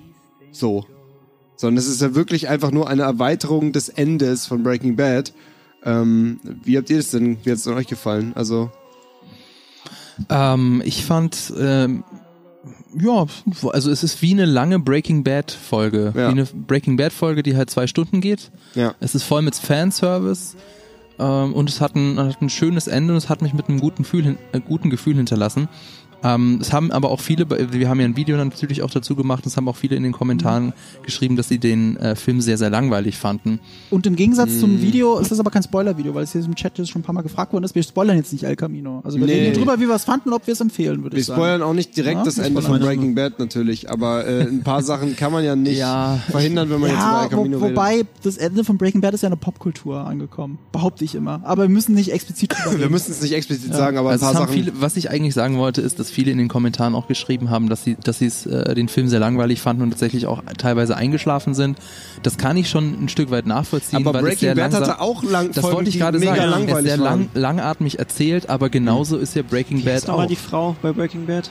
Skyler. Skyler. Skylar, weil es gibt dann diese Szenen mit Skylar, die halt irgendwie den, den Nutzen haben, um sie als Charakter, als Person zu erklären, Mhm. die auch, wo halt Sachen passieren, die ja wirklich mit der Story nichts zu tun haben. Und das war Mhm. halt so langweilig. Aber deswegen ist ja auch gewisse Szenen in Breaking Bad wieder so spannend, weil dadurch, dass es halt sonst nur so lahm und langweilig ist, äh, wenn da halt was passiert, dann, dann bist du halt, puh. Kann ich mal ganz Aber- kurz, nervt Skyler oder nicht? Äh, ich finde am Anfang schon, aber umso mehr die Serie geht, umso mehr nimmst du ihre Perspektive ein. Desto länger sie geht. Du Ich verstehst wollte sie so, ein, so eine Quick-Antwort haben. Ja. Ja. oder nein? Ich finde später raus nicht mehr. Dann mag ich sie. Fabian? Nein. Ja. Ich sag auch ja. Was aber eigentlich natürlich äh, nur wieder darüber spricht, wie krank äh, diese Serie halt mit deinem Kopf gespielt hat, dass du halt. Ich meine, Ja, im, Endeffekt, nerven, im Endeffekt ist sie ja die, der, die, ge- der geerdetste Charakter von allen, der irgendwie so das widerspiegelt, wie der Normalmensch eigentlich auf das alles reagieren sollte. Ähm, aber äh, als Zuschauer nervt sie Es einen. ist ja Sicher- auch wichtig für die Person von ihm. Ja, ja. Weil, weil ich meine, es ist doch, äh, es ist nicht so in der ersten Folge, wo, wo er irgendwie Geburtstag hat und sie liest ein Buch und holt ihn dabei nebenbei einen runter. So, Ja, sie, das Sie ist, ist äh, am Laptop und ich glaube, sie, sie Wow. versucht irgendwas zu, bei Ebay zu kaufen. Nee, ich glaube sogar zu verk äh, doch zu kaufen oder Es, verkaufen. auf jeden Fall ist es die Pointe, dass sie, äh, statt ihm weiter einen runterzuholen, sich darüber freut, dass die Auktion vorbei ist und sie entweder gewonnen hat oder es verkauft hat. nee, nee, nee, die Pointe ist, dass beide glücklich sind. Oder? Das zeigt auf jeden Fall sehr was äh, über sein Leben und Hab über ich das seine, falsch interpretiert? Mit seiner Frau da halt. Äh. Ähm, ich meine, ja. Das lässt sich jetzt schwer googeln, aber könnte könnt man das im Chat jemand beantworten? Werden beide glücklich am Ende der Ebay-Auktion oder nur eine Person? Ich glaube, die Szene, also er wirkt auf jeden Fall nicht glücklich. Naja, er wirkt nicht glücklich, aber ich glaube, äh, es, das es- jetzt unsere der Umfrage? Zweck wurde erfüllt. Das ist jetzt eine, eine Spontanumfrage. Glück, beide glücklich, beide oder nur einer?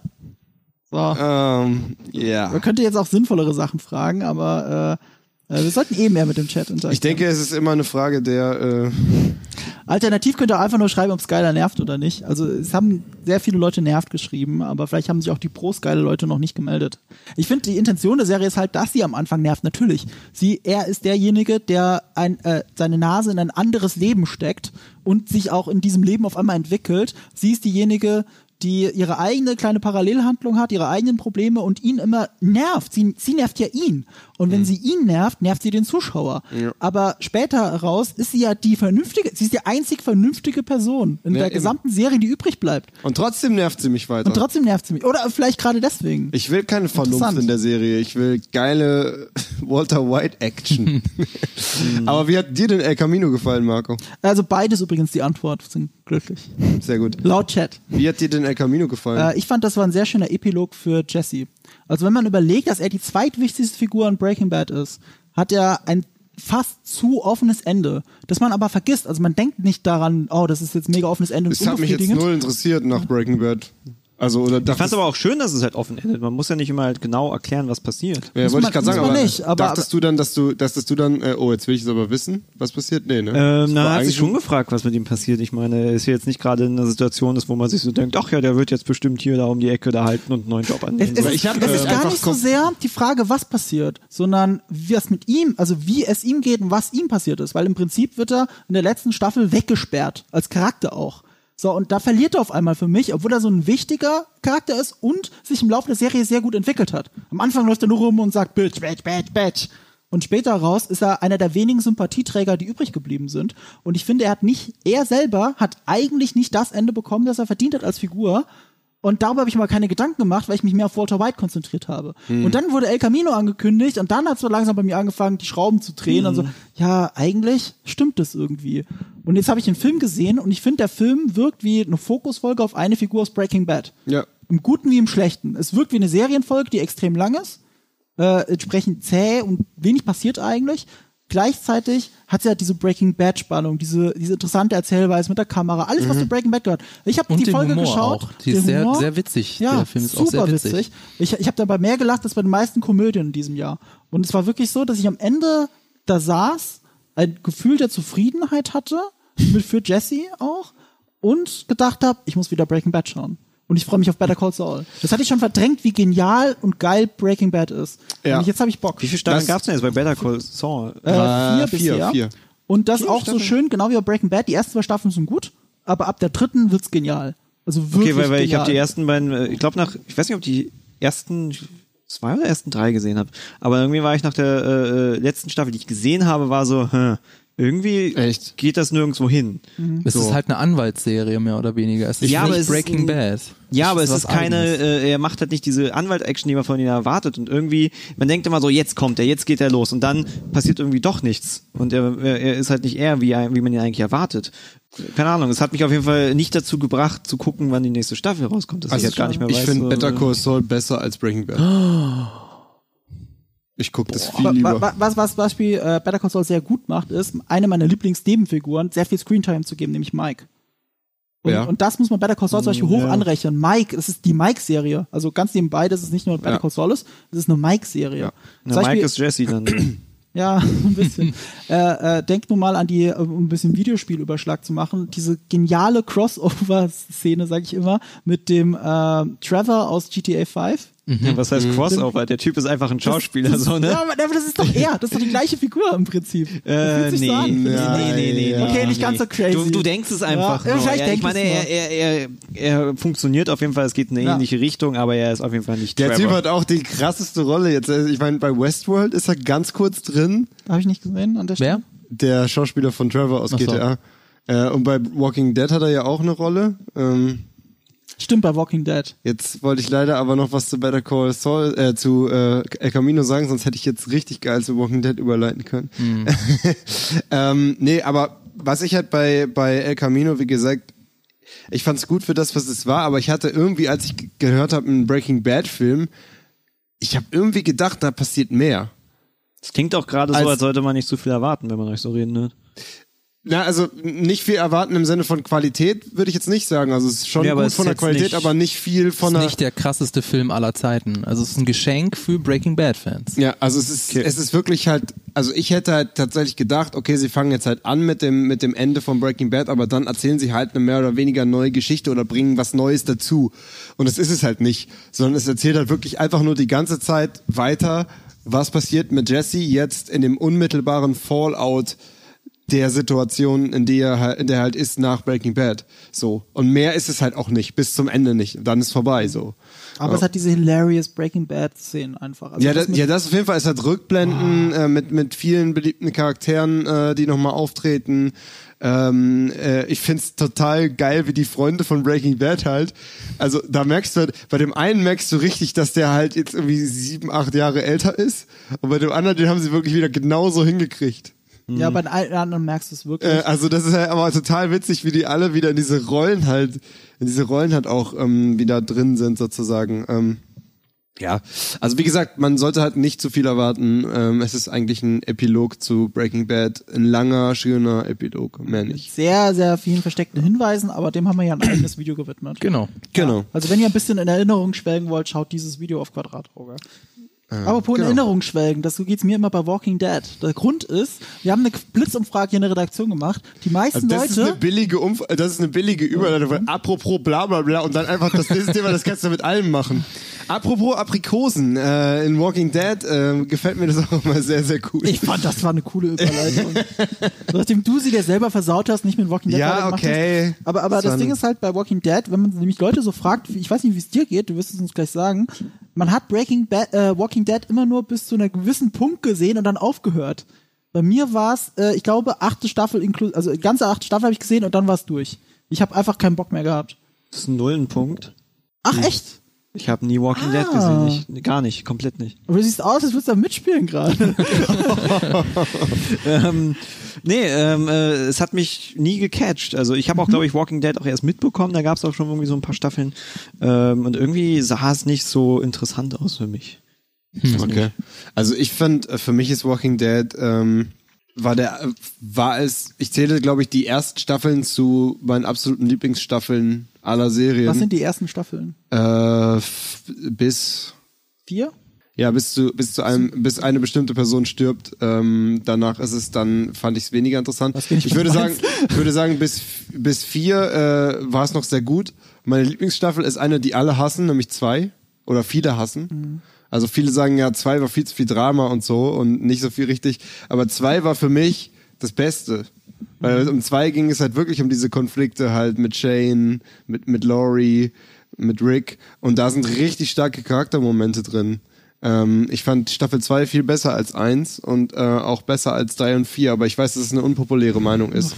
Ich finde ich find die zweite jetzt nicht so gut. Also die spielt an der Farm, nur zur Erklärung. Muss ja übrigens eine krasse Zombie-Serie, die erste Stadt doch in der also verlassene Städte und so, ne? Zweite Staffel auf einmal nur an der Farm. Einfach nur Okay. auf der Farm. So Sind billig nicht wie es. Aber was da passiert auf dieser Farm? Ja, aber, aber das Ding Danach, ist, das hat auch einen einfachen Grund. Staffel. Die erste Staffel ist sehr aufwendig und sehr teuer gewesen. Die hat der Oscar-Preisträger Frank Darabont produziert, der äh, unter anderem Shawshank Redemption und The Green Mile und sowas gemacht Ja. hat. Und äh, der ist dann aber, hat sich zerstritten mit, mit AMC, mit dem Fernsehsender, weil er mehr Geld wollte für die nächste Staffel, damit es noch weitergeht. Die wollten aber, nee, nee, das muss weniger kosten. und dann Ja, das ist halt auch irgendwie natürlich fragwürdig. Ja, das ist sehr fragwürdig. Die haben nämlich die drehen nicht so eine Walking Dead Staffel, also zwischenzeitlich haben sie für vier Millionen eine ganze Staffel gedreht. Für vier Millionen. So, Mhm. Es gibt einen Independent-Film wie Garden State, kostet fünf Millionen in den USA. So wie kostet Okay. ein kleiner Film.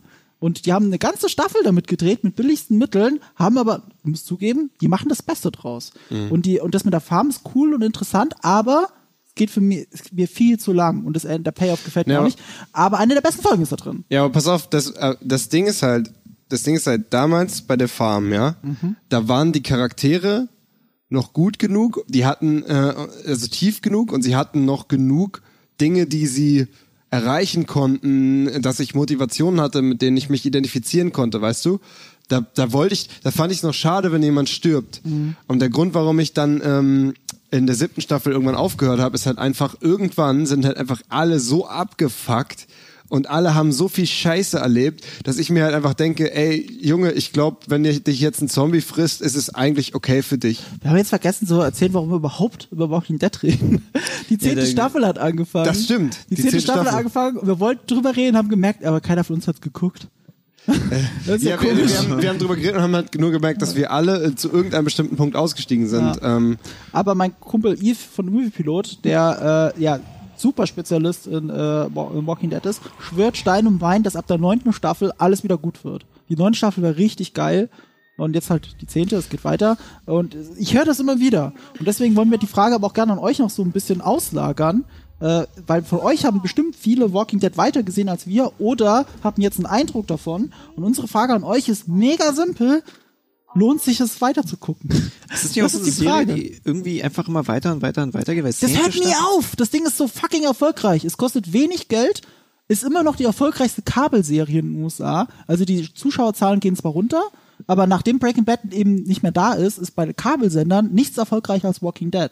Das spielt einfach so viel Geld ein, dass sie das noch ewig weitermachen werden. Es gibt kein Ende in, in Sicht. Und das ist, glaube ich, auch einer der Gründe, warum es mir The Walking Dead so ein bisschen verleidet hat, weil Ja, wenn du eine Geschichte ja. hast, die kein Ende hat, dann erzählst du eine Geschichte um der Geschichte willen. Und weiß ich nicht, ich möchte auch irgendwann, dass eine Geschichte mal zu Ende ist, dass ich mich auf was Neues einlasse. Ich glaube, das war halt auch so ein Punkt, dass, dass als ich halt Walking Dead auch so mitbekommen habe, und dann gab es halt auch schon viele Staffeln und es wirkt halt so, als würden sie immer eine oben raufklatschen und den Turm einfach immer größer machen. Ja, der Plot ist, unterscheidet sich halt auch nicht genug. Also zumindest über viele Staffeln hinweg war es halt immer, äh, oh, hier sind wir sicher, oh, hier ist voll schön, oh nein, irgendwas passiert, scheiße, wir müssen weiterziehen. Also es war halt wirklich immer das Gleiche. Dann natürlich, als sie dann Negan als Charakter eingeführt haben, zum Beispiel, äh, gab es da vielleicht so ein paar neue Impulse. Äh, was mir im Endeffekt das Genick gebrochen hat für Walking Dead, ist halt, dass äh, die Autoren scheinbar ihre Charaktere extrem überschätzen. Weil es wurde spannender mit Negan und es gab wieder so ein bisschen was, okay, das ist anders, das könnte cool sein. Aber dann kommt halt immer, dann gab es halt einen Moment in Staffel 7, wo es halt gerade extrem spannend wurde. Ich so, okay, krass, jetzt gucke ich wieder Walking Dead, jetzt bin ich drin. Nächste Folge, Origin Story von einem Nebencharakter. Ganze, ganze Folge lang Origin Story. Und das machen sie öfter, dass sie einfach eine ganze, ganze Folge dann irgendwie über einen Charakter erzählen. Einfach so, wie kam er jetzt zu diesem Punkt oder wie ging es ihm bisher? Ich halt einfach sage, sorry, so gut sind eure Charaktere nicht, dass ihr euch das leisten könnt. Wenn ein Game of Thrones das bei einem Tyrion macht oder so, okay, Alter, gucke ich mir auch eine Staffel über ihn an, so, Ja. weil er ein guter Charakter ist. Aber in Walking Dead, nein, Du das sagst aber einen wichtigen Punkt. Das macht Game of Thrones nicht. Game of Thrones hat viele Charaktere mit einzelnen starken Geschichten. Und was Game of Thrones macht, ist, sie verweben das. Ja, das eine hat mit dem anderen so. zu tun und so weiter. Es geht immer weiter. Walking Dead ist so, oh, wir haben dir jetzt gerade was Spannendes erzählt, vergiss es mal, nächster Charakter, seine Vergangenheit. Lost hat sowas ähnliches gemacht, aber cooler. Die haben eine aktuelle Handlung in der Gegenwart gemacht, Flashbacks gezeigt, die zeigen, warum der Charakter so reagiert in der Zukunft, wie er reagiert. Das macht total Sinn und die Handlung geht trotzdem weiter. Das macht Walking Dead nicht. Das hat mich wahnsinnig gemacht. Wenn, da hatte ich die Handlung ganz kurz und dann kommt eine Origin-Story, die dich nicht interessiert. Dann Genau. kommt noch eine Nebenstory, die Genau. dich nicht interessiert. Und zwei Folgen später geht's endlich weiter und der Payoff ist auch noch scheiße. Ja, ja, das ist genau das Problem. Und wat, du hast das gesagt mit dem Re Repetitiven, also dass es sich eigentlich im, dieser, dieser e ewige Kreislauf zwischen Flucht, Ankommen, Etablieren und dann geht's doch wieder von vorne los.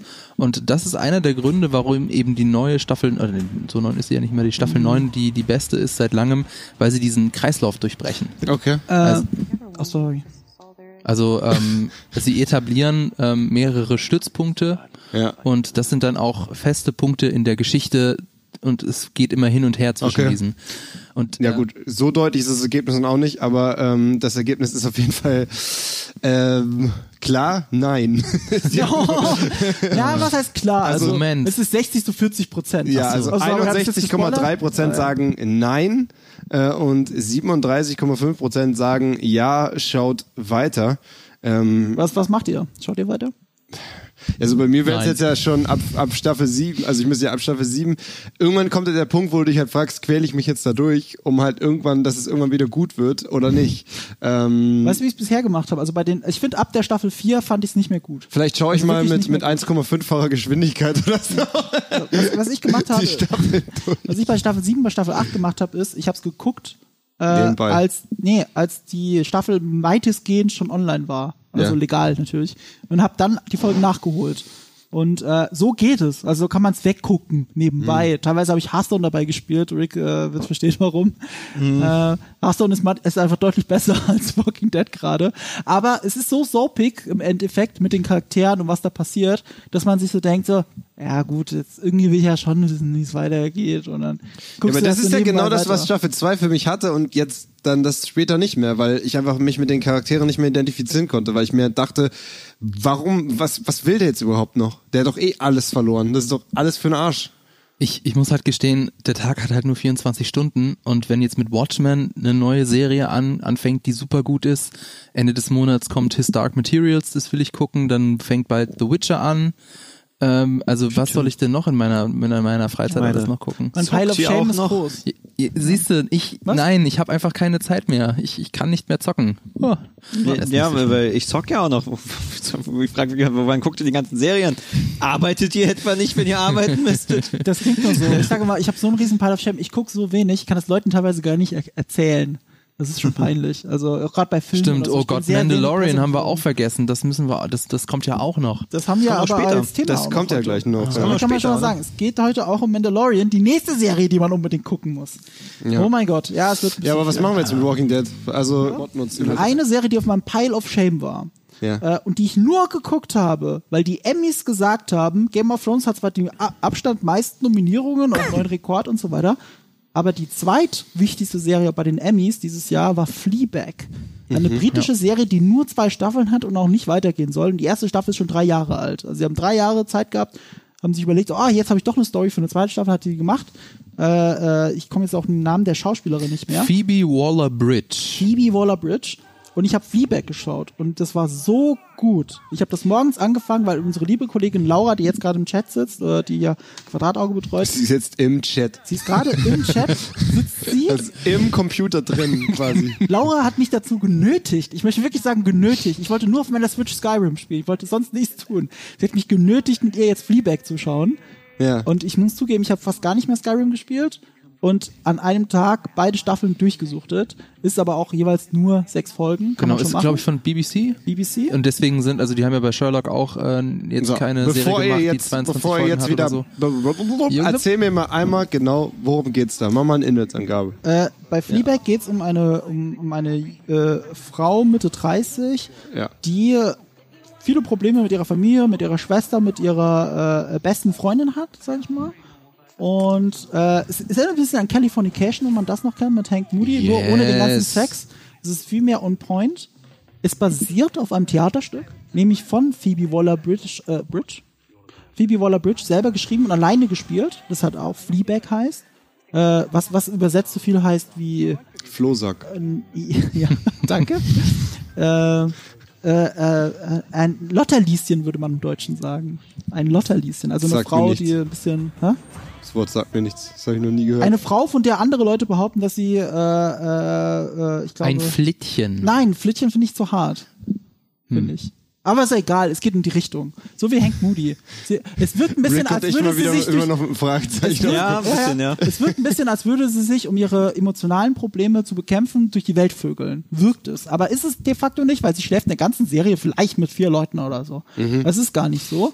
Ja, Ein normaler Nachmittag. ja aber es ist ne? nicht, es ist hast nicht, also eine gesagt, Folge Sex and City hat mehr zu bieten als Fleabag. Ja gut, Sex Ja? in the City heißt ja auch Sex in the City. Eben. Ja, zwangsläufig. Aber Fleabag heißt ja auch Fleabag, das heißt ja was ähnliches. Okay. wenn man drüber nachdenkt. Aber ist ja egal. Äh, Fleabag äh, ist von ihr selber geschrieben, alleine gespielt, ursprünglich. Habe ich dann aber bei der Serie gemerkt, weil ich mich teilweise gewundert habe, wie geil das geschrieben und gespielt ist. Weil ähm, diese Dialoge, das ist so ähnlich wie bei House of Cards, äh, die vierte Wand wird durchbrochen, permanent. Also sie fängt ab Sekunde eins an, mit dem Zuschauer zu reden Nur, nur von ihr, also nur, nur von, ihr, Fleabag. Nur, nur, nur sie selber. Und sie redet mit dem Zuschauer und das ist so on point geschrieben, zum Beispiel, als sie jemand fragt, ob er mit ihr ein Date haben will. Und sie dann zum Zus- Zuschauer schaut und äh, sagt, yes, yes, yes, fucking yes, yes, yes, yes. Und sie guckt ihn an, yes.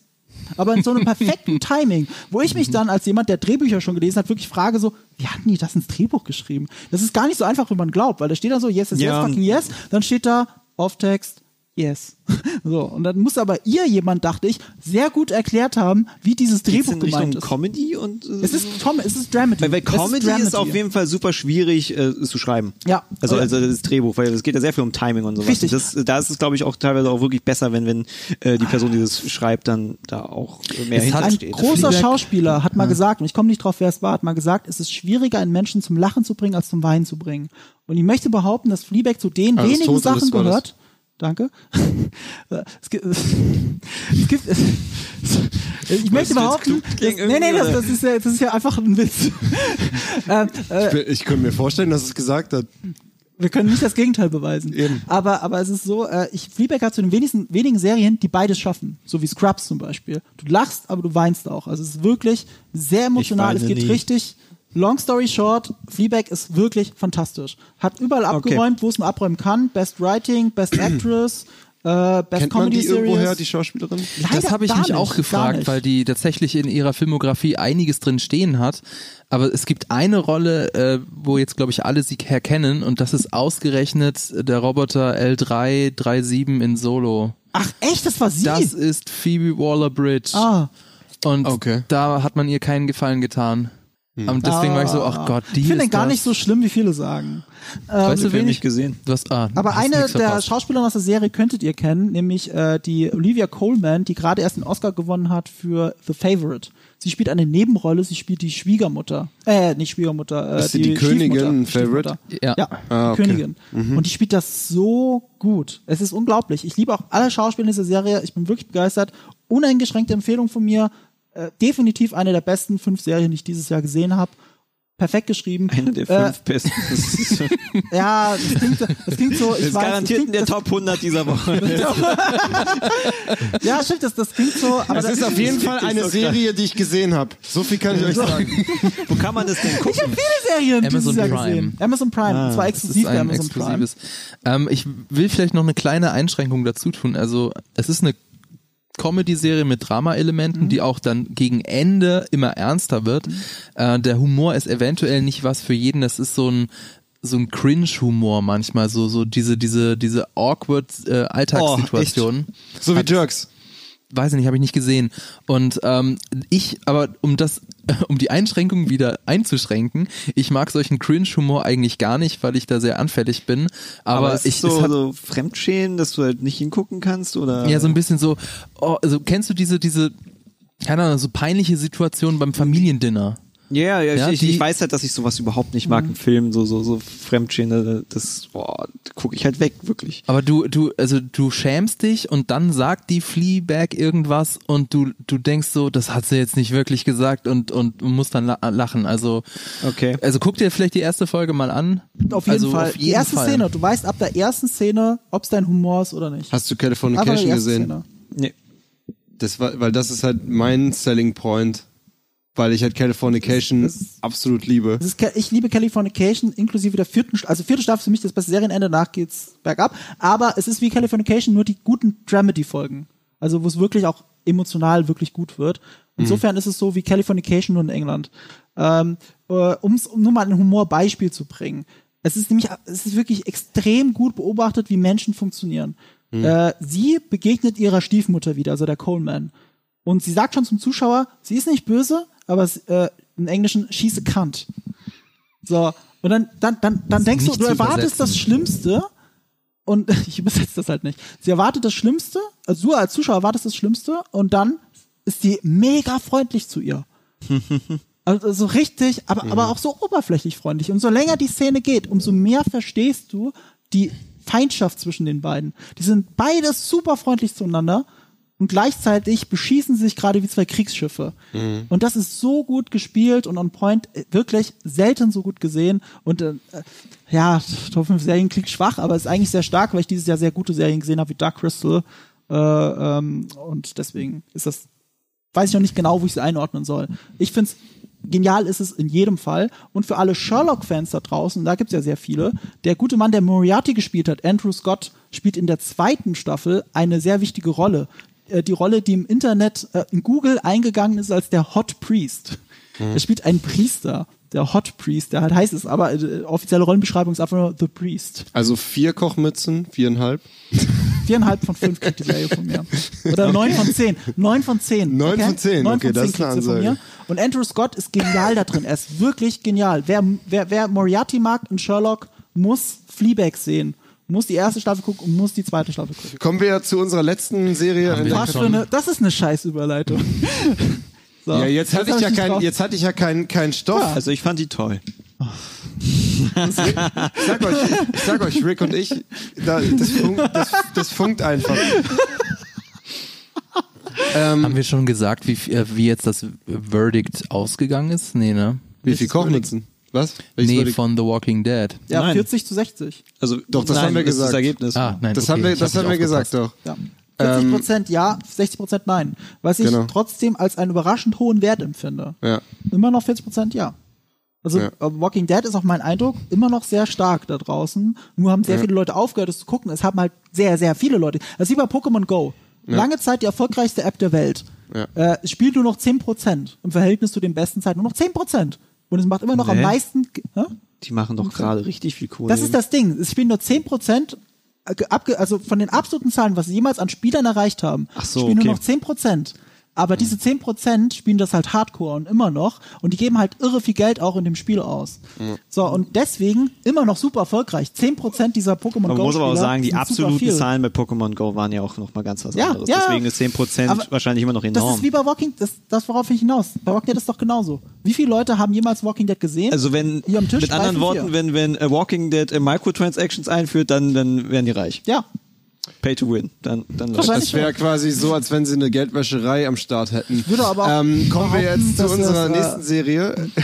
Merchandise bei Walking Dead geht, glaube ich, aber auch sehr gut tatsächlich. Jetzt ganz ehrlich, So, jetzt. jetzt. nimm die Überleitung auch an. Geldwäsche? Ja. Achso, Geldwäsche. Äh, The Laundromat. Netflix. Ich hab's gesehen, äh, ich glaube keiner von euch, ne? Richtig. Man Nee. sieht's gerade hinter dir auf dem Fernseher, ganz kurz. Jetzt ist schon Star Wars, auch Geldwäsche. Äh, davor war Gary Oldman kurz zu sehen und Antonio Banderas. Und ich habe ein bisschen gebraucht, ums in dem Film zu kapieren. Erst gegen Ende habe ich's kapiert. Das ist eine Verfilmung des Falls, der in Deutschland angefangen hat, also dass er groß wurde, die Panama Papers, die 2016 aufgedeckt worden sind. Das ist der Film dazu. Das Besondere von Steven Soderbergh. Der große Indie-Filmer, der aber auch Sachen gemacht hat wie Ocean's Eleven, alle Filme, die kennt man noch am ehesten. Äh, aber auch besonders viele, viele, viele kleine Filme. Ich glaube, Magic Mike ist auch von ihm. Sehr oft, es sind diese typischen Indie-Filme mit, äh, mit diesen sehr guten Beobachtungen, wie Menschen funktionieren, aber auch sehr ruhig erzählt, sehr langsam geschnitten. Und da ist ein bisschen das Problem bei diesem Film. Es ist so ähnlich wie The Big Short, wenn ihr den noch kennt, der äh, bei den Oscars so abgeräumt hat mit Steve Carell und äh, Christian Bale. Und auch hier wird die vierte Wand durchbrochen und die Erzähler dieses Films sind die zwei Anwälte, die auf echten, die auch in dem Film genauso heißen wie in Wirklichkeit. Äh, ich, äh, oh, Fanaka und Mossack, glaube ich, oder so ähnlich. Äh, und die zwei sind im Hauptverantwortlich für diese Panama Papers Geschichte. Die haben sehr viel Geld gewaschen, äh, Milliarden äh, mit ja, Offshore halt, wie man das so kennt, wo man das Geld in Cayman Islands äh, parkt. Das, genau das ist das. Äh, ich war vom Trailer sehr angetan. Der war sehr, soll ich sagen, kurzweilig geschnitten, extrem witzig. Wie die zwei mit der Kamera reden, ist super, ist auch im Film super, besonders gut gespielt von Gary Oldman. Wenn man den Film selber sieht, ist er aber extrem zäh. Ist Okay, extrem das sieht zäh. null so aus vom, von dem Trailer. Ja, Ja, stimmt. also der Trailer sieht- ist schnell das sieht und total cool. prägnant und äh, Wie The Big Short. ja. Ja, und das ich ist der Film nicht. den Trailer super seltsam, weil vom, vom Look ist es so ein bisschen an Wes Anderson angelehnt, Ja, ja. so, so sehr bunt, poppig. Und dann hat es die Panama, Panama Papers zum Thema. Ja. Wird, also ist man da nach dem Film in irgendeiner Weise schlauer Ja, als man- vorher, man wenn man jetzt nicht so ganz aufgepasst hat, was war jetzt mit den Papers Es nochmal? ist sehr gut wie The Big Short im Erklären, was eigentlich passiert ist, weil die sehr Okay. viel mit Metaphern arbeiten. Der Film fängt schon an mit, äh, sie erklären anhand von Steinzeitmenschen und wie sie Sachen miteinander gehandelt haben, warum Geld notwendig ist überhaupt. Und das machen die wirklich sehr gut. Ich würde auch behaupten, alle Szenen in dem Film, und dafür lohnt es sich zu gucken, mit Gary Oldman und Antonio Banderas, sind richtig toll. Die reden die ganze Zeit mit der Kamera, das sind immer One-Shots, die laufen rum, äh, die Kulisse wechselt, während sie reden und rumlaufen. Das ist wirklich cool gemacht. Und dann bricht der Film halt ein, weil er extrem zäh erzählt ist. Hat einen coolen Starcast, Meryl Streep, äh, Peter Cromwell, David Schwimmer von den Friends, äh, der T1000 äh, aus Terminator 2 spielt auch mit. Alles in kleinen Nebenrollen. Aber das fühlt sich an an wie so eine Episodengeschichte. Also ganz viele kleine Episoden. Es gibt keine eine Figur, der man durchgehend folgt. Man folgt noch am ehesten Meryl Streep, aber die wird dann auch irgendwann aus den Augen verloren. Am allerersten sind die zwei als Erzähler, halt von Anfang bis Ende fungieren sie.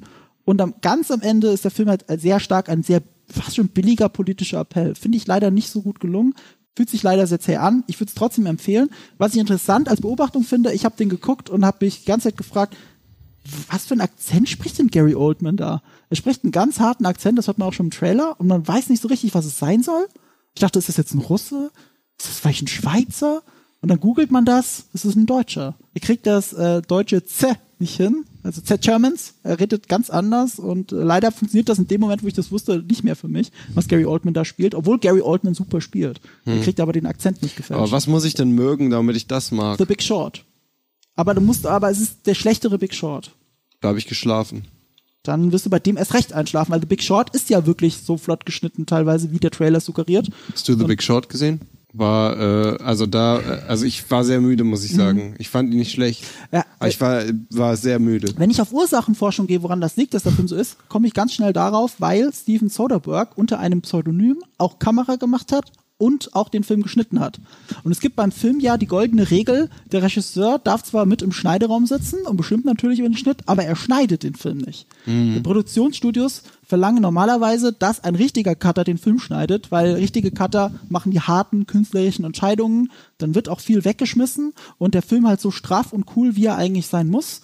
Äh, das heißt ja immer, ein Film entsteht im Schnitt. Das liegt eben daran, weil der Editor den Film auch so zusammenschneidet, wie sich's gehört. Und nicht, weil der Regisseur da sitzt und sagt, nee, nee, äh, ich, ich will das jetzt so und macht alles, was er will. Wenn er das macht, werden Filme in der Regel zäh, weil die Probleme haben, sich von ihrem eigenen Material Kill zu Your trennen. Darlings. Kill Your Darlings. Das ist extrem schwer, wenn du das Material selber gedreht hast. Und Mhm. das merkt man in diesem Film an.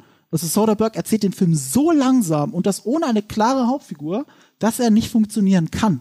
Und ich wundere mich, dass Mhm. das durchgewunken worden ist. Aber das gleiche Phänomen, was halt Netflix macht, sie haben den großen Namen Steven Soderbergh, schmeißen ihm Geld hin, er kann einen riesen Starcast machen und dann denkt so, okay, also nur auf dem Papier ist der Film Oscar nominiert. Mhm. Wenn du ihn gesehen hast, nee, leider nicht, leider nicht, aber immer noch das sehenswert. gehen? Das ist. Äh, das ist eine gute Frage. Frage. Bei Netflix ist das so, die äh, haben viel Geld, aber die haben deswegen viel Geld, weil sie viel, viele Schulden machen. Äh, Netflix ja, eben, nimmt aber es sich gibt, sehr ja, viel es gibt ja sau viele Firmen, die einfach riesen Schulden machen und irgendwie kannst du nicht ewig weitermachen. Netflix ähm, nimmt, gibt mehr Geld aus, als sie überhaupt Geld einnehmen. Und Geld einnehmen ist ja nur Umsatz, kein Gewinn. Ne? Mhm. Aber der Wachstum ist riesig. Das Problem ist, das Noch. sind die Punkte, noch, Noch. da wo der Wachstum einbricht, also jetzt nicht negativ wird, aber weniger als erwartet, in dem Moment sinkt schon die Netflix-Aktie. Also es ist halt wirklich so, Netflix setzt auf Expansion. Und dadurch, dass sie so viel expandieren, ähm, kommen halt auch viel geile Sachen raus. Manchmal halt leider nicht. Das war auch einer dieser Filme, die risikoreich sind. Aber besser als irgendeine 0815-Komödie. Also Netflix hat ja auch gemerkt, die ganz schlechten Sachen funktionieren gar nicht mehr. Äh, sowas wie Adam Sandler funktioniert super. Und äh, die, die Oscar-Contender, wie Irishman zum Beispiel, der ja demnächst kommt, die funktionieren auch super. Die werden toll angenommen. Lasst uns ein bisschen runterfahren, haben sie ja schon vor ein paar Monaten gesagt. Wir machen jetzt wieder mehr Premium-Content und der Film fühlt sich so an. Also, und wir verbieten nicht so äh, gut finde, das Teilen von so. Accounts. Was? Na, sie wollen ja das Teilen von Accounts äh, angeblich einschränken. Würde ich an ihrer Stelle auch machen. Das, Weil da äh, ist ja, es teilt ja jeder seinen Netflix-Account, oder? also ich glaube, theoretisch ist es eigentlich sogar jetzt schon verboten. Ja, das mag sein. Aber ich habe viele User vier zu Hause bei Leute- mir. Also ich teile das natürlich nur mit meinen, meinen Mitbewohnern und Familienmitgliedern, das ist ja völlig klar. Aber jeder außer mir. Ja klar. Du meinst den, den 4K-Account des Nee, 4K. du kannst ja irgendwie vier, vier Leute da Genau, das ist die auch der teuerste. Und wenn ich das richtig äh, Genau, du hast vier Zugänge, aber du darfst nur mit deiner Familie oder mit Mitbewohner oder Haushalt teilen. Ja, und das wollen sie auch teurer machen, wenn ich das richtig verstanden habe. Netflix will ja seine Preise erhöhen und das ist, glaube ich, auch ähm, das Abo-Modell, was dann teurer wird. Ja. Also, was dann wahrscheinlich sein. auch am meisten nutzen. Umgeke umgekehrt muss man mal sagen, ich bin aber auch so eine Netflix-Hure. Das klang gerade alles so kritisch, aber ich liebe halt Netflix. Also ich liebe es, Geld auf Netflix zu schmeißen und zu sagen, äh, bespaß mich, App, weil die App die beste ist von allen Streaming-Anbietern. Netflix hat mit die besten Exklusivserien. Ich liebe halt Netflix. Ich gucke am liebsten und bequem, bequemerweise Netflix, wenn ich ehrlich bin. Und dann ist es halt so. Und vor allem ähm, habe tatsächlich ein bisschen Sorge mit den ganzen Streaming-Plattformen, die jetzt eben noch on top kommen. Also Disney Plus kommt bald. Ja, das, das Ja. ist so ein Punkt dann auch für, für später. Ähm, ich habe nicht wirklich das Bedürfnis, mir Disney Plus zu holen. Warum nicht? Ähm, also ich möchte nicht 10.000 Abo-Modelle haben und alle setzen ja auch irgendwie gerade auf Abo-Modelle und ich möchte nicht, dass einfach irgendwie im Monat 200 Euro weggehen für, für Plattformen, wo, wo ich dann eh nicht reinschaue, weil ähm, Netflix teile ich auch ganz fleißig, also gucke ich bei jemand anderen mit. Ähm, und Amazon Prime, glaube ich, hatte ich auch nur wegen äh, Pakete, weil wir relativ viel beruflich halt irgendwie so Sachen bestellen. Ähm, ich weiß halt, dass ich es nicht wirklich nutzen würde. Ich würde, ich, ich würde es halt vergessen, äh, wieder abzubestellen. Ähm, und dann zahle ich da ewig halt weiter. Und deswegen würde ich da gar nicht erst reingehen, weil ich weiß, ich würde halt eine Serie gucken, danach müsste ich einfach direkt sagen, Der Vorteil von Disney Plus ist, es ist nicht ganz so teuer. Also es kostet Ich glaube, die Hälfte von Netflix Ja. oder, oder weniger auf jeden Fall. weniger. Weil sie sehen sich als, sie sind wenigstens einer der wenigen Streaming-Dienste, die sagen, wir sehen uns als Ergänzung zu den anderen Streaming-Diensten. Weil wir haben meine, ja wirklich ja. nur den Disney-Content. Äh, also wenn ich jetzt Familienvater wäre, würde ich sofort, ohne mit der Wimper zu zucken, Disney Plus abonnieren, weil das wahrscheinlich günstiger ist, als den ganzen Disney-Kram auf Blu-ray zu kaufen, ne? Wenn man das mal wirklich Naja. ausrechnet. Äh, und Star Wars und Marvel, muss man halt ehrlich gesagt schon zugeben. Und die haben jetzt den Fox-Katalog. Weißt du, da kann ich jetzt Simpsons den ganzen Tag schauen, wenn ich lustig bin. Und ich glaube, Disney Frage ist, hat ich's auch mache. den längeren Atem im Streamingdienst. Also die könnten theoretisch damit leben, wenn es jetzt in den ersten Monaten nicht so gut läuft. Mhm. Dann, äh, da haben wir noch gar nicht drüber geredet, das Streaming-Angebot von, von Apple. Apple Plus TV heißt Also es. Apple, ich bin halt, ich mag Apple nicht so, deswegen. Aber ich meine, ähm, was halt natürlich Disney äh, äh, im Gegensatz zu Apple hat, Apple muss ja komplett neu anfangen. Ich meine, sie, sie können eine teure Serie einkaufen, das ist natürlich für den Serienmarkt wunderbar, dass da jetzt alle halt Geld reinschmeißen, den ganzen Produzenten halt sagen können, ja, hier, hier, hier und nochmal ihre alten Serien neu verkaufen können. Disney hat halt einfach schon einen dicken, fetten Sack, den sie auf den Tisch kloppen können. Ich meine, die ganzen alten Filme kann man dann einfach wieder äh, ähm, angucken. Äh, das Angebot, also sie starten ja gleich mit einem riesen Angebot, wo es eine riesen Fangemeinschaft hinter, äh, hintersteht. so. Und äh, perfekte Überleitung. Mit was starten sie? Mit The Mandalorian. Übrigens, am 12. November in Tipp, den USA. noch geilere Überleitung hat man, wenn man nicht schon vorher selber sagt, perfekte Überleitung, Ja, sondern einfach überleitet. ich muss noch lernen von dir, ja, so weil lernen. wir machen nochmal einen Workshop. Überleitungsworkshop. Ähm, Ja, aber jetzt hast du mir eine Überleitung kaputt gemacht. Entschuldigung. Ja, es geht um Mandalorian. Das startet in den USA am 12. November zusammen mit Disney Plus. In den US in Deutschland bisher nur bekannt Anfang des nächsten Jahres. Viele spekulieren Januar, Februar. Echt Wir wissen es noch nicht. Ja, das stark finde ich, das, sogar. das, das finde ich auch sehr Es merkwürdig. ist Warum? sogar extrem getrennt. Nämlich in Europa gibt es nur ein Land, wenn ich das jetzt noch richtig weiß, das auch Disney Plus am 12. November hat. Rate mal welches. Ich weiß Rumänien. es. Nein, Okay, das war, das war geil, äh, das ist ein exotisch. Nachbarland von Deutschland. Äh, Die Türkei. Niederlande. Die Niederlande sind Die Niederlande, äh, also, also, leg- Ist also vielleicht so eine illegal in Statistik? Polen kein Problem. Aber, Aber ist da vielleicht so eine Statistik, dass die Niederländer äh, meisten halt irgendwie Nee, ähm, ähm, ich- Piraten es muss irgendwas mit Lizenzierungsrechten zu tun haben, weil das Merkwürdige ist ja, in UK nicht. Also man könnte ja meinen, es hat mit der Sprache zu tun oder so, dann startet das halt in UK und USA gleichzeitig. Nee, nee, es in die Niederlande und nicht in den UK. Aber das ist doch Das- extrem dumm, nicht. weil ich habe ja, also nee, du weißt ja nicht, was die Rechte, was die rechte Lage ist, ne? Also wir können ja nicht sagen, ob das dumm ist oder die einzige Aber sie können ja, ich meine, äh, es kann natürlich klar sein, dass sie jetzt noch gewisse äh, Filme halt lizenziert haben an Netflix und, und sonst was und dass jetzt äh, du halt nicht das gleiche Angebot hast in Deutschland wie in den USA. Aber wenn es jetzt gerade um sowas geht, Mandalorian, ähm, ich meine, wenn es rauskommt, du willst es ja sehen, du möchtest ja nicht schon durch die ganzen Memes gespoilert werden und sowas. So, äh, dann hast du ja gar keine andere Wahl, als halt auf irgendwelche Seiten zu gehen und es da zu gucken. Ich meine, es gibt auch einen Grund, warum heutzutage alle Sachen gleichzeitig rauskommen. Ich, ich habe mich das auch gefragt, wie kann das sein? Und äh, wenn ich Disney wäre, hätte ich gesagt, dann mache ich halt einen drei Monats Deal mit Sky und dann kriegt halt Sky, keine Ahnung, äh, Mandalorian für drei Monate exklusiv, bis Disney Plus kommt, dann ist Mandalorian dort. Aber ich glaube, im Endeffekt ist es so, sie sagen sich wahrscheinlich, genau wie bei Game of Thrones übrigens, ist doch egal, wie viele Leute es downloaden, solange genug Leute es auch wirklich kaufen wollen. Und lieber so als System Seller, sagt man ja bei Videospielen, ähm, Disney Plus gewinnt halt hauptsächlich bei Star Wars Fans durch Mandalorian. Nicht durch die Star Wars Filme, die haben wir eh alle auf Blu-ray. Oder wollen sie nicht sehen, wie Star Wars 8 anscheinend. Äh, aber Mandalorian, äh, das ist halt, das ist ein Verkaufsargument. Also ich, ich, ich schmeiß blind mein Geld auf diesen Streamingdienst, sobald ich kann, du damit ich ja meine nicht neuen kann. Ich kann es nicht. Ich will es ja so gerne. Aber du willst es sofort Ja, sehen. ich- Was ich will, machst du dann? ich Was machst du dann? Tja, Auswandern? Hm. ach, ich werde einfach so lange hinter LKWs herlaufen, bis was runterfällt. Keine, keine Ahnung. Ich wir werde werden mich irgendeine Lösung gedulden. Finden. Ich Echt habe, jetzt? ja, ich Echt? habe mal als ähm, vor, vor langer Zeit in, in der wilden Internetzeit habe ich natürlich auch Sachen illegal runtergeladen. Das kann ich jetzt sagen, weil es ist alles verjährt. Und dann habe ich mir einen Trojaner eingefangen und der hat mir meinen ganzen PC kaputt gemacht. Und seitdem BKA?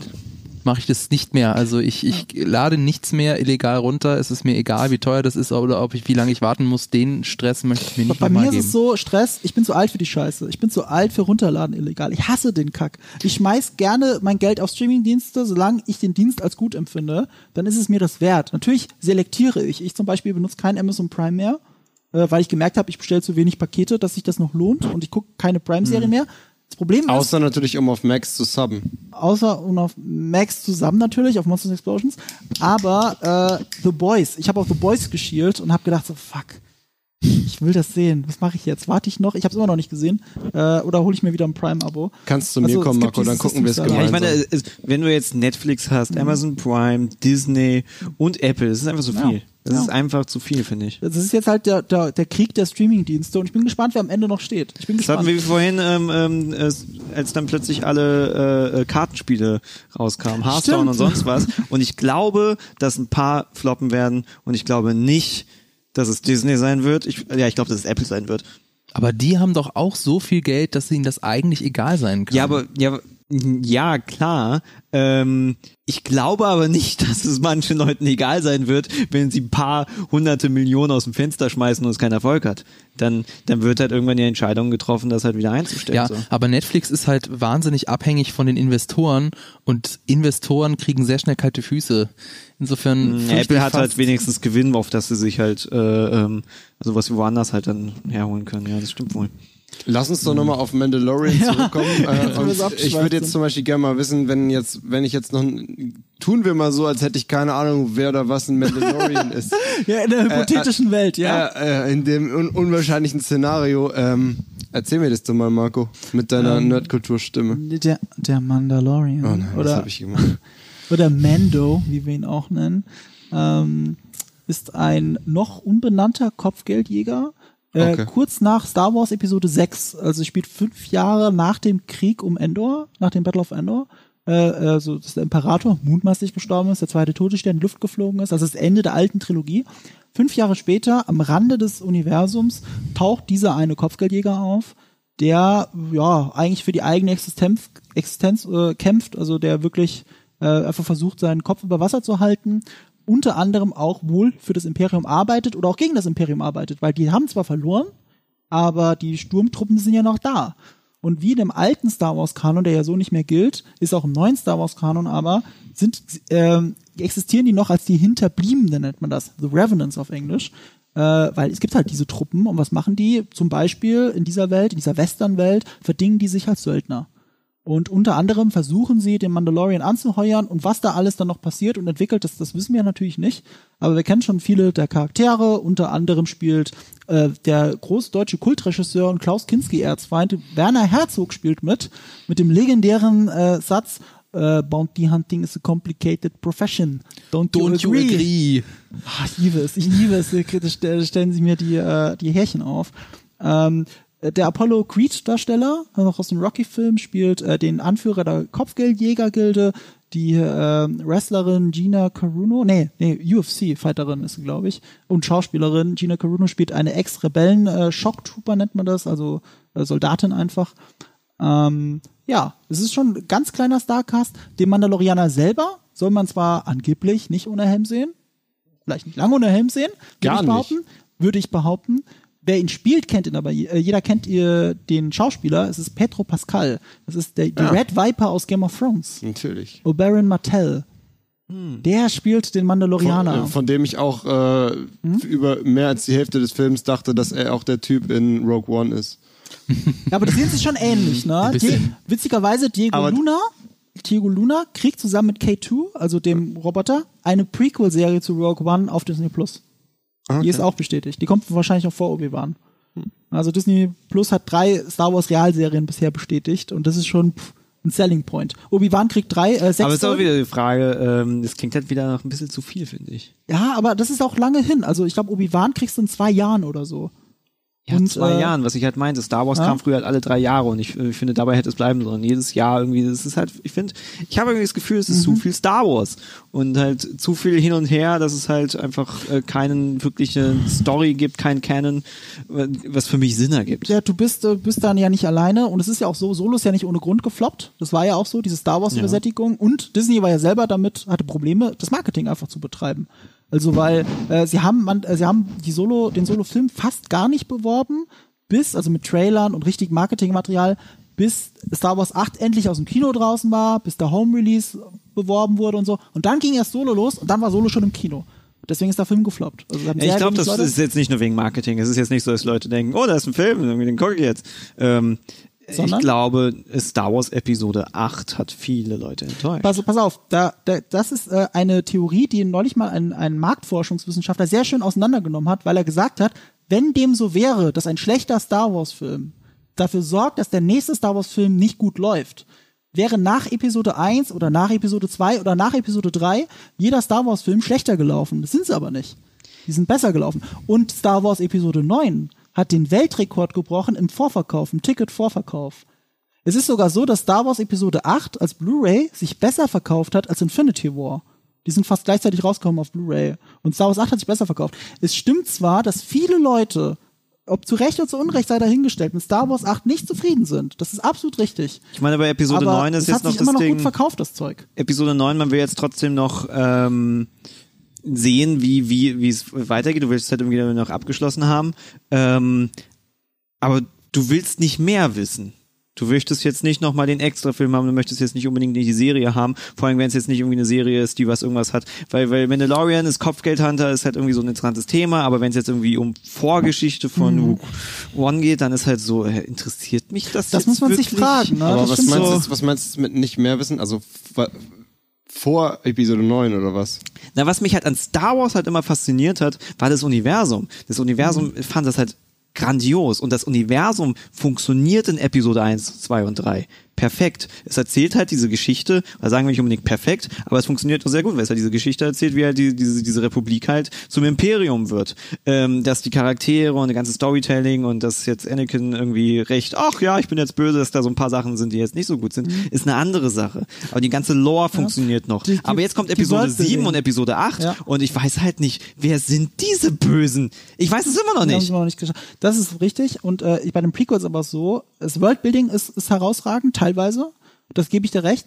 Und was hat es aber ganz gut erzählt, dieses Worldbuilding? Es waren ja nicht nur die Filme, zum Beispiel die äh, Serie Clone Wars hat das sehr gut gemacht. Ja, die habe ich nie gesehen. Ich behaupte zum Beispiel, dass Clone Wars besser ist als die Prequels eigentlich. Die eigentlichen gut sein, habe ich auch Gutes gehört. Und, und das ist ja das Ding. Das kann ja Star Wars auch gut. Also ich erinnere mich auch an den alten Kanon, die Videospiele zum Beispiel. Ich habe mir neulich auf der Switch äh, Jedi Knight 2, Jedi Outcast runtergeladen, weil das mein Lieblings-Star Wars-Game ist. Als das auf der Mhm. Switch rausgekommen ist, okay, take all my money, ich will das Spiel. Es kostet nicht mal viel, es kostet 9 Euro. Aber, aber es ist wirklich geil. Und ich liebe es. Und das ist alter Kanon, weißt du? Das macht ja Star Wars aus, genau wie du sagst. Es ist die Welt. So, und ja, stimmt. Jede Serie muss sich am Ende daran messen lassen, ob wir die Welt sehen Willst wollen. du mehr von der Welt oder nicht? Und ich meine, Ich glaube, diese Welt ist halt für mich gerade so. Ich Aber weiß halt Ewan McGregor als Obi-Wan, willst du nicht mehr von dem? Ich würde sagen, er war mit das Beste ja. Ewan McGregor ist halt mega sexy und so, aber ähm, es ist, also es, es geht jetzt vor allen Dingen halt auch um Episode 8, äh, 7 und 9, warum auch immer ich jetzt so hin und her gesprungen bin. Ähm, ich verstehe nicht, wer die Leute sind. Ich verstehe nicht, wer, wer, wer diese Rebellion ist, wo die herkommt. Ich verstehe nicht mehr, existiert noch eine Republik? Weil irgendwie in der Episode 7 werden ja diese, diese fünf Planeten zerstört, aber die Republik waren ja tausende Planeten. Ja, das, das meiste ist alles davon kann ich so- da jetzt lang und ausschweifend beantworten. Das Problem ist aber, und da hast du recht, lass mal. das machen die, das machen die Filme, erzählen das aber nicht so gut. Da, da bin ich, das, Das, das die pressen das Die irgendwie pressen hin das und ja, hier böse, gut. Ähm, und wer wem, wenn du es halt sagst, du kannst es erklären, indem du halt irgendwie nochmal hier die Serie und diesen Comic und bla und sowas, Mhm. Ja. darauf habe ich halt gar keinen Bock. Ja, das- das- so. das Weil ich meine, ich will jetzt hier nicht eine super komplexe Geschichte haben, so, aber ich möchte halt, dass der Böse mehr als als was Böses oder du Aber waren kannst da halt jetzt die alten Filme anders? ja, das Ding ist, ähm, da hast du halt Episode 4 ist halt da ist dieses große mächtige Ja. Imperium und weißt du, ah ja, großes mächtiges Imperium, kennt man. Dann kommt aber, ist das große mächtige Imperium gefallen und es Ja, ist halt so, kannst du sagen, ja, hier ist ein anderes mächtiges. Das ist halt, so, ja, so, du kannst es nicht nochmal machen. Ja. Du hast halt diese Vorgeschichte. Wenn du halt frisch anfängst, kannst du ja sagen, ja, hier ist ein gut und bösen. Mhm. Du kannst alles erfinden, aber du kannst jetzt nicht einfach sagen, ja, hier ist wieder was Neues. So, das, das, das funktioniert halt nicht. Wie hat dir denn der Trailer gefallen zur, Epi zur neunten Episode jetzt? Ähm, Wir können also- ihn ja auch mal zeigen. Ähm, ich, also er sieht halt äh, optisch sehr gut aus, aber ich finde, das ist halt jetzt nicht so ein Punkt, den man wirklich herbringen, hervorbringen kann, weil es ist halt Disney, es ist Star Wars so, wenn es nicht gut aussieht, dann macht es da sowieso alles verloren. Ähm, er verrät jetzt nicht so wirklich, worum es geht und aber es, es, es gibt ja auch, was mich halt auch in Episode 8 hat gestört hat, es gibt jetzt nicht irgendwie am Ende ähm, es, äh, also es ist jetzt nichts passiert, was jetzt auf Episode 9 hinweist. So, ist jetzt nicht wie, wie, bei Episode 5, dass da jemand eingefroren ist und dass du halt genau weißt, so jetzt, äh, äh, ne, du hast halt keinen Cliffhanger. Das Einzige, was ich halt äh, positiv war, was mich äh, äh, sehr, sehr, sehr gestört hatte, äh, du hast ja diese Aufnahme, wo diese unglaublich vielen Raumschiffe sind. Und das fand ich sehr schade, ähm, dass sie in den anderen Filmen halt so wenig Raumschiffe hatten. Weil, weil äh, in Episode 4, 5 und 6 ist halt klar, dass es relativ wenige Raumschiffe sind, weil es einfach technisch nicht möglich waren. Aber die, das Universum von, von da, da ist es, äh, ähm, von, von Star Wars ist ja unglaublich riesig und ich mag halt diesen, diesen, diesen Kontrast zwischen einzelnen Personen, einzelnen Geschichten, Entscheidungen, die dann aber halt irgendwie in so einem riesen Universum stattfinden mit so vielen verschiedenen ähm, Raumschiffen und äh, einer meiner, meiner Lieblingsszene ist ein, äh, tatsächlich in Episode 3 die Anfangsszene, wo du halt das Raumschiff fliegen siehst und dann dreht sich irgendwann die Kamera und du hast diese riesen Schlacht äh, vor, vor Coruscant. Ja, ich So. finde das immer bezeichnet, die besten Szenen. Ich behaupte immer, die besten Szenen in den Prequels hat nicht George Lucas gemacht. Das vergessen viele Das kann Leute. sein. Ja, das war natürlich ein Second Unit Director, der das gemacht hat. Äh, und Ruhe, ein monatelanger Kleinarbeit, eine richtig coole Szene aus, ausgearbeitet. Und das ist, da bin ich bei dir, eine der besten Szenen in den Prequels. Oder der Kampf zum Beispiel, Darth Maul gegen Obi-Wan in den Prequels. Der ist richtig gut, der ist spannend. Der hat diese Western-Elemente, wo sich nur gegenüberstehen und warten, bis sie endlich aufeinander losgehen können, wie es in einem Western ja auch wäre mit Ziehen. Da war George Lucas nicht mal im Land, als das gedreht worden ist. Das hat der Stunt-Choreograf, Mhm. da hat der Regie geführt, weil George Lucas einfach weg war. Ja, also, ja, man, man sieht aber, und das finde ich das Schöne an Star Wars, äh, jetzt hat George Lucas auch schon vor Jahren, schon lange alles abgegeben, äh, alles Kreative eigentlich. Und es gibt ja diese Star Wars-Fans, die Clone Wars auf einmal machen, die äh, jetzt eben die neuen Star Wars Filme machen, die vorher Second Unit Directors waren. Der Macher von der Clone Wars Serie führt Regie bei Mandalorian und hat auch mitgeschrieben. Das ist, das ist für mich wahres Fandom, wenn es auf einmal dann so weitergeht. Was er hat jetzt sein Erbe abgetreten und die, Fa die Leute, die damit aufgewachsen sind, machen jetzt solche Serien. Und deswegen habe ich so hart Bock auf Mandalorian. Produziert wird es ja von John Favreau, der Iron Man, äh, also nicht kreiert hat, aber so auf die Kinoleinwand gezaubert hat. Und, äh, und eben sehr viele Leute im Hintergrund, die unfassbar kreativ und cool sind, wie zum Beispiel Taika Waititi, der Tor 3 gemacht hat. Äh, da freue ich mich einfach drauf. Deswegen bin ich übrigens so gehypt auf Mandalorian, weil Star Wars-Fans diese Welt wieder äh, erkunden. Erzähl mir mal lieber, ob du gehypt bist auf Episode 9. Auch, natürlich. Langsam, langsam. Also Weil- am Anfang war ich nicht so gehypt, weil so, ach, dauert ja noch lange. Aber langsam. Weil äh, für mich komm war es zum Beispiel, ähm, ich saß ja mit dir zusammen, als wir den ersten Trailer geguckt haben im, im Nerdkultur Stimmt, stimmt. Und da habe ich gesagt, was ich zum Beispiel total scheiße finde an dem ersten Star Wars Trailer, ist die Musik. Mhm. Dieses komische weihnachtliche Rumgedudel hat mich einfach überhaupt nicht gecatcht. Beim neuen Trailer? Und es hatte auch nichts mit Star Wars zu tun, für mich so richtig. Und da haben ein paar Leute in deinem Chat sich beschwert. Dieser Trailer, Jetzt der neue Star Wars. Trailer, der neue Star Wars Trailer schafft genau das. Der neue Star Wars Trailer benutzt nämlich wieder die Star Wars Themes, die ich kenne. Und die will ich auch in einem Star Wars Trailer hören.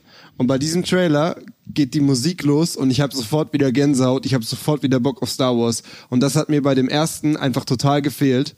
Und völlig egal, was da gezeigt wird, ich habe Gänsehaut und ich bin gehypt auf diesen Film, weil er, er einfach das Star Wars Feeling bei mir erweckt, was der erste nicht geschafft hat. Deswegen hast du so früh unsere WhatsApp-Gruppe aufgemacht. Ich habe mich schon gewundert, nachdem du von Episode 8 so desillusioniert warst, hat er bei uns im Freundeskreis hier sofort die Wa- WhatsApp-Gruppe aufgemacht. Wann gehen wir Star Wars gucken und so weiter? meine, Star Wars ist immer noch groß, auch wenn ich Episode 8 enttäuschend fand. Ich habe trotzdem Bock, den neunten zu sehen und ich will es zu Ende Aber sehen. eine Sache zur Sättigung, das hat ja Disney durch den Flop von Solo ja jetzt verstanden, weil wer hätte gedacht, dass ein Star Wars Film rauskommt und der weniger Geld einspielt, als er gekostet hat. Das ist ja wirklich utopisch. Ich habe gedacht, okay, Solo spielt halt nur eine Milliarde ein, so wie Rogue One, also nur die Hälfte von den anderen. Nee, das ist gefloppt. Und dann haben sie alle Filmprojekte erstmal auf Eis gelegt. Also nach hier diesem Star Wars Film wird es ein bisschen dauern, bis der nächste kommt. Man dachte, es ist die Trilogie der Game of Thrones Macher, ist das nächste. Nö, die ist jetzt auch weg. Also es wird ein paar Jahre dauern. Wir werden uns wieder entsättigen und uns hoffentlich mit coolen Serien wie Mandalorian, Obi-Wan und hoffentlich auch cool diese Diego Luna, also diese K2, äh, diese Rogue One Serie einfach äh, über Wasser halten und uns hoffentlich an einer guten Serie jetzt erfreuen. Das ist ja auch Das Spiel keine- kommt auch, ja. Ach, das äh, Fallen Order, ne? In zwei Wochen. Das kommt, oh, stimmt. Uh. Die Kollegen von Das der Gamestar haben sich da so weit aus dem Fenster gelegt und haben gesagt, es wird besser als Star Wars Episode 9. Ja, aber das war Fritz, der sich da aus dem Fenster gelehnt hat und Fritz hasst einfach alles. Ich wundere mich, was er überhaupt mag. Na, außer Ich meine aber- für Spiele, die geil aussehen und eine geile lineare Story erzählen. Ist das so? Das mag Das ist sein Fritz. Ding? Deswegen mag er ja genau das. Aber auch das Spiel ist ja auch so ein, so ein, so ein, so ein Würfel, weil einerseits Respawn macht ganz gute Sachen, andererseits EA, andererseits Disney, EA ist auch eine schwierige Kombi. Wobei, Ging ja schon mal nicht so gut. die Kombi mag ich ja, weil wenn man den Gerüchten glaubt, ist es ja so, dass Disney so enttäuscht ist von dem, was EA da so treibt, auch mit den Lootboxen und so, dass sie da den Finger jetzt auf einmal drauf Ja. haben und sagen so, macht diese scheiß Lootboxen aus Battlefront raus. Und dann, dann auf einmal ist Battlefront 2, da hat nämlich auch ein Kollege, der Dimi von der GameStar, auch ein cooles Video gemacht, dass Battlefront 2 auf einmal ein gutes Spiel ist. Also dass man es jetzt ganz gut spielen kann. Ganz ehrlich, es Zwei Jahre zu spät, aber trotzdem. Es Ja. würde das Star Wars Spiel nicht geben, wenn Disney da nicht hinterher wäre. Weil es geht gegen alles, was eigentlich EAs aktuelle Company Policy ist. Die sind ja komplett von Singleplayer äh. Experiences runter. Die machen ja nur noch Service Games. Und trotzdem haben sie dieses eine Spiel, was sie halt quasi immer noch finanzieren. Und sie haben, glaube ich, auch nur eine Firma, die das machen kann. Ja, sie haben ja auch, sie- genau, sie haben ja sogar auch ein, ein ganz ein anderes Studio geschlossen und so und ein Spiel gecancelt und so und sie haben halt das eine Ding, ich wette einfach deswegen, weil einfach Disney gesagt hatte, ey, wenn ihr jetzt, wenn ihr jetzt dieses Ding noch killt, dann, dann haben wir echt die Schnauze voll. gibt es so ein weil das schönes- ist halt Ja, verlieren sie die Lizenz wahrscheinlich. Wahrscheinlich. Da gibt die es so ein Lizenz schönes möglicherweise, Vorbild, ja. äh, das hat mal jemand zusammengestückelt äh, zum Vergleich. Diese äh, Star Wars Spiele, Spiele sind in den fünf Jahren davor rausgekommen und diese äh, äh, Star Wars Spiele sind in der Zeitspanne rausgekommen, äh, in der EA die Spiele für, für Star Wars macht. Und es ist super deprimierend. Du hast auf der einen Seite, das ist der gleiche Zeitraum, du hast auf der einen Seite einen ganzen bunten Strauß an Star Wars Spielen, unterschiedliche Genres, unterschiedliche Settings und auf der anderen Seite hast du Star Wars Battlefront und das war's. Das ist traurig, das ist aber super traurig. waren da so gute Spiele dabei? Nein, es waren Weil nicht alles die, die super letzten Spiele. Spiele von LucasArts waren nicht mehr gut. Also Force Unleashed und so sieht cool aus, aber es ist kein gutes Spiel. Ja, die, die ganz guten Spiele waren wirklich alt. Ja. Also das ist leider die Tradition. Ich hätte ja, ich habe mich auf dieses Star Wars 1313 gefreut, was witzigerweise ein Boba Fett Spiel gewesen wäre. äh, und das hat ja Disney sofort gecancelt, aber ich denke mir auch immer im Hintergrund, die haben ja das Spiel auch gesehen. Ja, wir wissen, wir kennen ja nur ein bisschen Gameplay, das cool aussieht. Aber was ist, wenn das Spiel nicht gut war? Weil Forza Mhm. nicht sieht auch geil aus, aber das Spiel ist eher so semi. Ich glaube, für Disney ist halt auch vor allem Ja. wichtig, dass sie nicht nur mega viel Geld machen, sondern, äh, ich meine, klar, es sollte Geld einspielen, aber dass das, das Spiel nichts kaputt macht. Und halt einfach auch mehr Hype wieder auf dieses Star Wars-Universum schafft. Ja, ich würde sagen, zum Ende unseres fucking Streams schauen wir noch einen Trailer zu The End of the Fucking World. Denn äh, das, tatsächlich, das tatsächlich ist letztens, ähm, ist mir letztens erst äh, in an diesem, ja, diesen Netflix Facebook Posting, wo sie mir sagen, was kommt nächsten Monat raus, habe ich erst gesehen. Davon gibt es eine zweite Staffel. Und die Serie wurde ja unglaublich gehypt, als sie rauskam, ähm, die erste Staffel rauskam. Also das war wirklich so eine, wo alle gesagt haben, schaut euch, schaut euch das mal an, das ist anders, das ist fresh, das ist cool. Ähm, und davon gibt es jetzt eine zweite Staffel, äh, die ja auch wieder scheinbar in eine ganz andere Richtung geht, denn es passiert ja was am Ende, was zwangsläufig dazu führt, dass es anders weitergehen muss. Äh, ja, das stimmt. Und das hätte ich nicht gedacht, dass der Trailer mir das auch so offen erzählt. Äh, so, spoilert euch nicht, wenn ihr die andere Staffel nicht gesehen habt. Ihr müsst wirklich äh, mal die Serie sehen. Ist aber auch eine kurze Serie, eine sehr kurzlebige Serie. Ich Sechs Folgen, wenige glaub ich. Sechs Folgen, ne? Ja. Habe ich an einem Stück weggeguckt. Ja, Fand ich ich, sehr cool. Und Hatte ich auch schon nur, gar nicht mehr nur, im nur äh, Hinterkopf. 25-minütige Folgen, also Ja, nur, ja. noch nicht mal 40er. Ja, ja. Oder 50er. Ja, habe ich über einem Abend geschaut. Ich war sehr begeistert und äh, hätte nicht gedacht, dass eine zweite Staffel kommt. Sie haben es dann relativ früh aber angekündigt und das hat mich wirklich gewundert. Und äh, jetzt bin ich gehypt drauf, weil der Trailer, der heute rausgekommen ist, wir können jetzt hier nicht in voller Lautstärke und so abspielen, weil der, der einfach nur mit Musik unterlegt ist. Das ist einfach nur ein Musikstück. Ich kannte es so nicht in der Version. Ich glaube, es ist ein Cover. Ist aber sehr geil. Also hat mich wirklich instant gehypt. End of the fucking world. Aber ist es nicht eigentlich so, dass das fucking nie ausgeschrieben wird? Um wirklich And für- also, End of the Sternchen, Sternchen, da ist es, World. dreimal Sternchen. End of the Freaking World. Ja, äh, aber wir sind ja keine. US-Serie, äh, kein US-Stream zum Glück. Ich habe ja nur gerade gefragt, ob man das dann auch so nennt, weißt du? Ja, klar, so. wir sagen es so, aber nennt man das dann auch so? Wie, wie Ich bewerben die das? Wie reden die über diese Das ist eine Serie? gute Frage. Aber sie reden in der Serie, sind sie oft sehr vulgär. Ja, ja, klar. Das- die, die nimmt kein Blatt vom Mund. Fall. Das ist eine britische? Serie. Ne? Äh, nee, ich habe davon auch gar nichts mitbekommen. ich habe Ah, den Trailer gesehen und dachte mir auch- so, what the fuck? ich hab's auch nicht es gesehen. Sieht nach einer Serie aus, die ich vielleicht nicht auch nicht sehen will, weil ich diesen diesen diesen äh, Start halt, wie er, wie er anfängt von wegen, äh, ich möchte wissen, wie es jemand zu töten ist, super unangenehm finde. Es ist, äh, es ist, nimmt so schön diese Dexter-Prämisse, also eines Serienkillers, der war, also von jemandem, der weiß, dass er eigentlich Serienkiller ist. Und wie geht er eigentlich, wie geht er damit um? Nimmt diese Prämisse, setzt sie aber in ein Kind rein, also in, in einen Heranwachsenden. Ich meine, er ist ja kein Serienkiller, er will einfach nur er wäre gern einer. Also es ist in ihm drin. Er ist unempathisch, er will unbedingt töten und äh, findet, glaubt er, sein erstes Opfer. Also d- er, er lernt dieses perfekte Opfer kennen, freundet sich aber mit der Person an. Und das ist eine interessante Dynamik, weil sie denkt, sie sind die besten Freunde und haben eine sehr interessanten Roadtrip, sage ich mal. Und er will sich einfach die ganze Zeit umbringen. Und allein diese Prämisse und klingt auch verrückt. Und wie kommt man auf sowas? Es ist eine Comic-Verfilmung, wenn ich es richtig weiß. Und, äh, und so fühlt sich das dann noch an, wie in so ein Graphic Novel. Richtig interessant, kreativ, düster ähm, und eben auch kurzweilig. Ja, es ist, es ist sehr, es ist sehr anders. Es hat einen sehr schwarzen Humor. Ähm, es, die Handlung springt oft halt voran, wo du halt dann auch so denkst, so, ja, okay, das ist jetzt vielleicht halt ein bisschen übertrieben, aber weiß ich nicht, es ist schwierig zu sagen. Also es fühlt sich jetzt nicht unbedingt an wie eine reale Story, sondern halt eher so ein bisschen wie eine sehr, sehr schwarze Komödie, vielleicht kann man es beschreiben. Ähm, und es passieren auch Dinge innerhalb der ersten Staffel, ähm, die dann halt immer gleich sehr deftig sind, sage ich mal, sehr heftig. Ja, und ich bin sehr gespannt, wie das in der, in der zweiten Staffel weitergeht. Ähm, die Protagonistin ist offenbar sehr äh, ein gutes Stück älter geworden. Das Ende ist auch eigentlich ein Ende, wo ich jetzt nicht unbedingt die Fortsetzung erwartet hätte. Also es hätte auch damit einfach vorbei sein können, finde ich. Ich bin sehr gespannt, ob, ob, da, ob das irgendwie an den Hype so ein bisschen an, anknüpfen kann. Ich finde es ein bisschen vergleichbar zum Beispiel mit How to Sell Drugs Online. So von, so von der Art und Weise, wie es Dinge neu macht, von der Kurzweiligkeit her, wie es gemacht ist. Das schon, aber es Oder? ist schon eine sehr hart und and, also sehr hart im Ton, sehr viel mutiger auch. Also How, Drugs, How to Sell Drugs Online Fast finde ich super. Gerade auch nicht nur für eine deutsche Serie, sondern egal, ob es eine deutsche Serie ist. Richtig cool. Gibt's auch, Ja. auch auf Netflix. Ähm, aber ja, ich stehe in den Vergleich, weil sie halt so junge Leute sind. Haben sie aber auch clever gemacht. Der Hauptdarsteller ist in Wirklichkeit Mitte 20, spielt aber quasi einen 16-Jährigen und sieht halt auch so aus. Also wer, vielleicht hast du Black Mirror gesehen? Nee. Ja, wer von euch Black Mirror gesehen hat, wird ihn aus einer Folge kennen, wo es um einen Jungen geht, der in einem Fastfood-Laden, glaube ich, arbeitet und dann erpresst wird und ganz verrückte Dinge machen muss. Dieser Schauspieler ist der äh, Junge aus äh, Ach, The End of the Fucking World. Stimmt, der ist es ja. Und er sieht halt aus wie 16. Das Ja. ist halt so, so wie Tom Holland, der ist auch Anfang 20, sieht aber aus wie 16. Deswegen funktioniert das. Also das, äh, denke ich mal, wer die erste Staffel gesehen hat, sollte sich das auf jeden Fall angucken. End Äh, of Oder the würde sich fucking world. End of the fucking stream. Äh, Das ist richtig.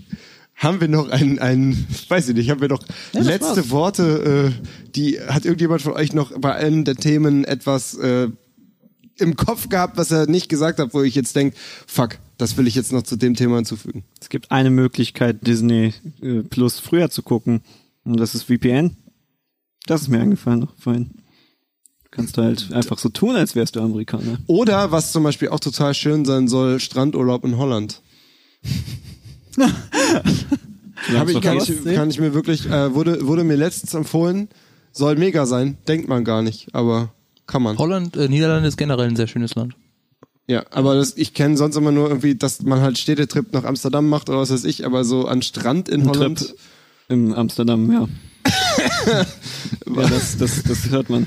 Ja, Das erzählt man sich, ja. Ja, und auf Trip dieser also? unangenehmen Note würde ich sagen. ist unangenehm. äh, ja, das sind die Sachen, die uns noch eingefallen sind. Wenn euch Sachen noch einfallen, ähm, gebt uns gerne nochmal, weil das jetzt gerade unsere zweite Ausgabe dieses Magazins ist, gebt uns gerne noch etwas Feedback äh, unter dem Video auf YouTube vor allem, Und äh, was wir hätten anders machen können, äh, wer, wer besonders lustig ist, kann jetzt gerne die Timecodes der Themen aufschreiben, weil das müssen wir selber nicht. Ähm, macht es gerne Genau, und wir dann freuen uns gucken wir, was wir umsetzen können. Es außerdem wird Ende auch- des Monats nochmal einen Livestream geben, das können wir sagen. Ende des Monats äh, im November. Im November gibt's noch mal einen. Hier bist du gerade Ende Und wir sammeln die Themen. Ja, bitte ebenfalls nächsten Monat. ähm, auf dem Discord-Kanal von Max gibt es den Kanal Die Quadrataugen. Dort könnt ihr ebenfalls Feedback reinschreiben und Themen vor, äh, vorschlagen. Ähm, einfach Ausrufezeichen Discord in den Chat oder unter dem Stream im Discord-Panel gucken und draufklicken. Ähm, wir sammeln das alles und wir ähm, besprechen das und wir äh, schauen, wie wir die nächste Sendung aufbauen. Ähm, mir hat es auf jeden Fall heute wieder wahnsinnig viel Spaß gemacht mit euch. Ab Ähm, Feedback an unsere Regie, äh, so wie wir das gesehen haben, lief alles super. Wir werden uns das in Ruhe nochmal im BOD anschauen. Aber ja, vielen, vielen Dank. Ja, wir kriegen ja auch gleich das Feedback von der Regie, wie es gleich einen Schläger rüber. gemacht haben. Ja. Wir kriegen gleich einen Vielen, gepaddelt. vielen Dank an unsere Chat-Moderatoren. Vielen Dank äh, an Unity Media, die das hier erst möglich gemacht haben. Ricky hell geflogen haben. Vielen Dank, Rick, dass du hier Ich bin warst. Zug gefahren. Du bist, Nicht, äh, dass die im Leute mich jetzt ankacken. Ich Ah. wäre Das ist sehr umweltbewusst Das von ist dir. Ja, auch, ja, Ich ne? war auch so gut es geht nur Zug. Und gerade Berlin-München ist die Zugverbindung übrigens auch geiler als der Flieger. Ja, das stimmt. Das kommt Ja. noch dazu. Also ich vor allem muss ich nicht zwischendurch immer wieder aufstehen. Werbung dafür machen. Ja. Ähm, Vielen Dank an die Mods. Hat, ich hat er schon gesagt. Vielen Dank an Laura, die in der Regie sitzt und Im äh, Chat sitzt. im Bitte. Chat sitzt, genau. Dort lebt sie. äh, ja, Hashtag Regie, Regie loben und Hashtag Rick loben. So ist es nämlich richtig. Genau. Genau. Mich bitte. Oh, Ja. und diesen Monat, äh, nächsten Monat startet endlich deine Lieblingsserie, Rick and Morty. Nee, ich freue mich irre drauf. Ich freue mich auch so Bock drauf. Also ich meine, oh wo ist ja schon ewig, also man war da wirklich ewig drauf. Also, Tja, Leute, äh, also Ende November die nächste Folge, die Quadrataugen. Ähm, ich freue mich drauf äh, auf äh, ja, Quadratauge YouTube und auf Twitch Max. Vielen Dank an alle Zuschauer auf beiden Plattformen. Ähm, haut rein, bis dahin. Danke euch, danke euch. Auf Wiedersehen. Und denkt immer dran, ihr seid wunderschön. Lasst euch niemals von irgendwem etwas anderes erzählen. Eure Quadrataugen. Ciao. Die Quadrataugen ist ein Podcast, der im Auftrag von Unity Media, ein Vodafone-Unternehmen von Webedia GmbH produziert wird. Die Moderatoren sind der fabelhafte Fabian Behrens, der maximal informierte Marco Risch und der für immer jugendliche Julius Busch. Regie Adrian Martin und Maximilian Prenger, Produktion Laura Samide. Und wenn ihr jetzt noch nicht genug habt, dann schaut auf unserem YouTube-Kanal Quadratauge vorbei oder auf unserer Webseite. Links findet ihr in den Show Notes.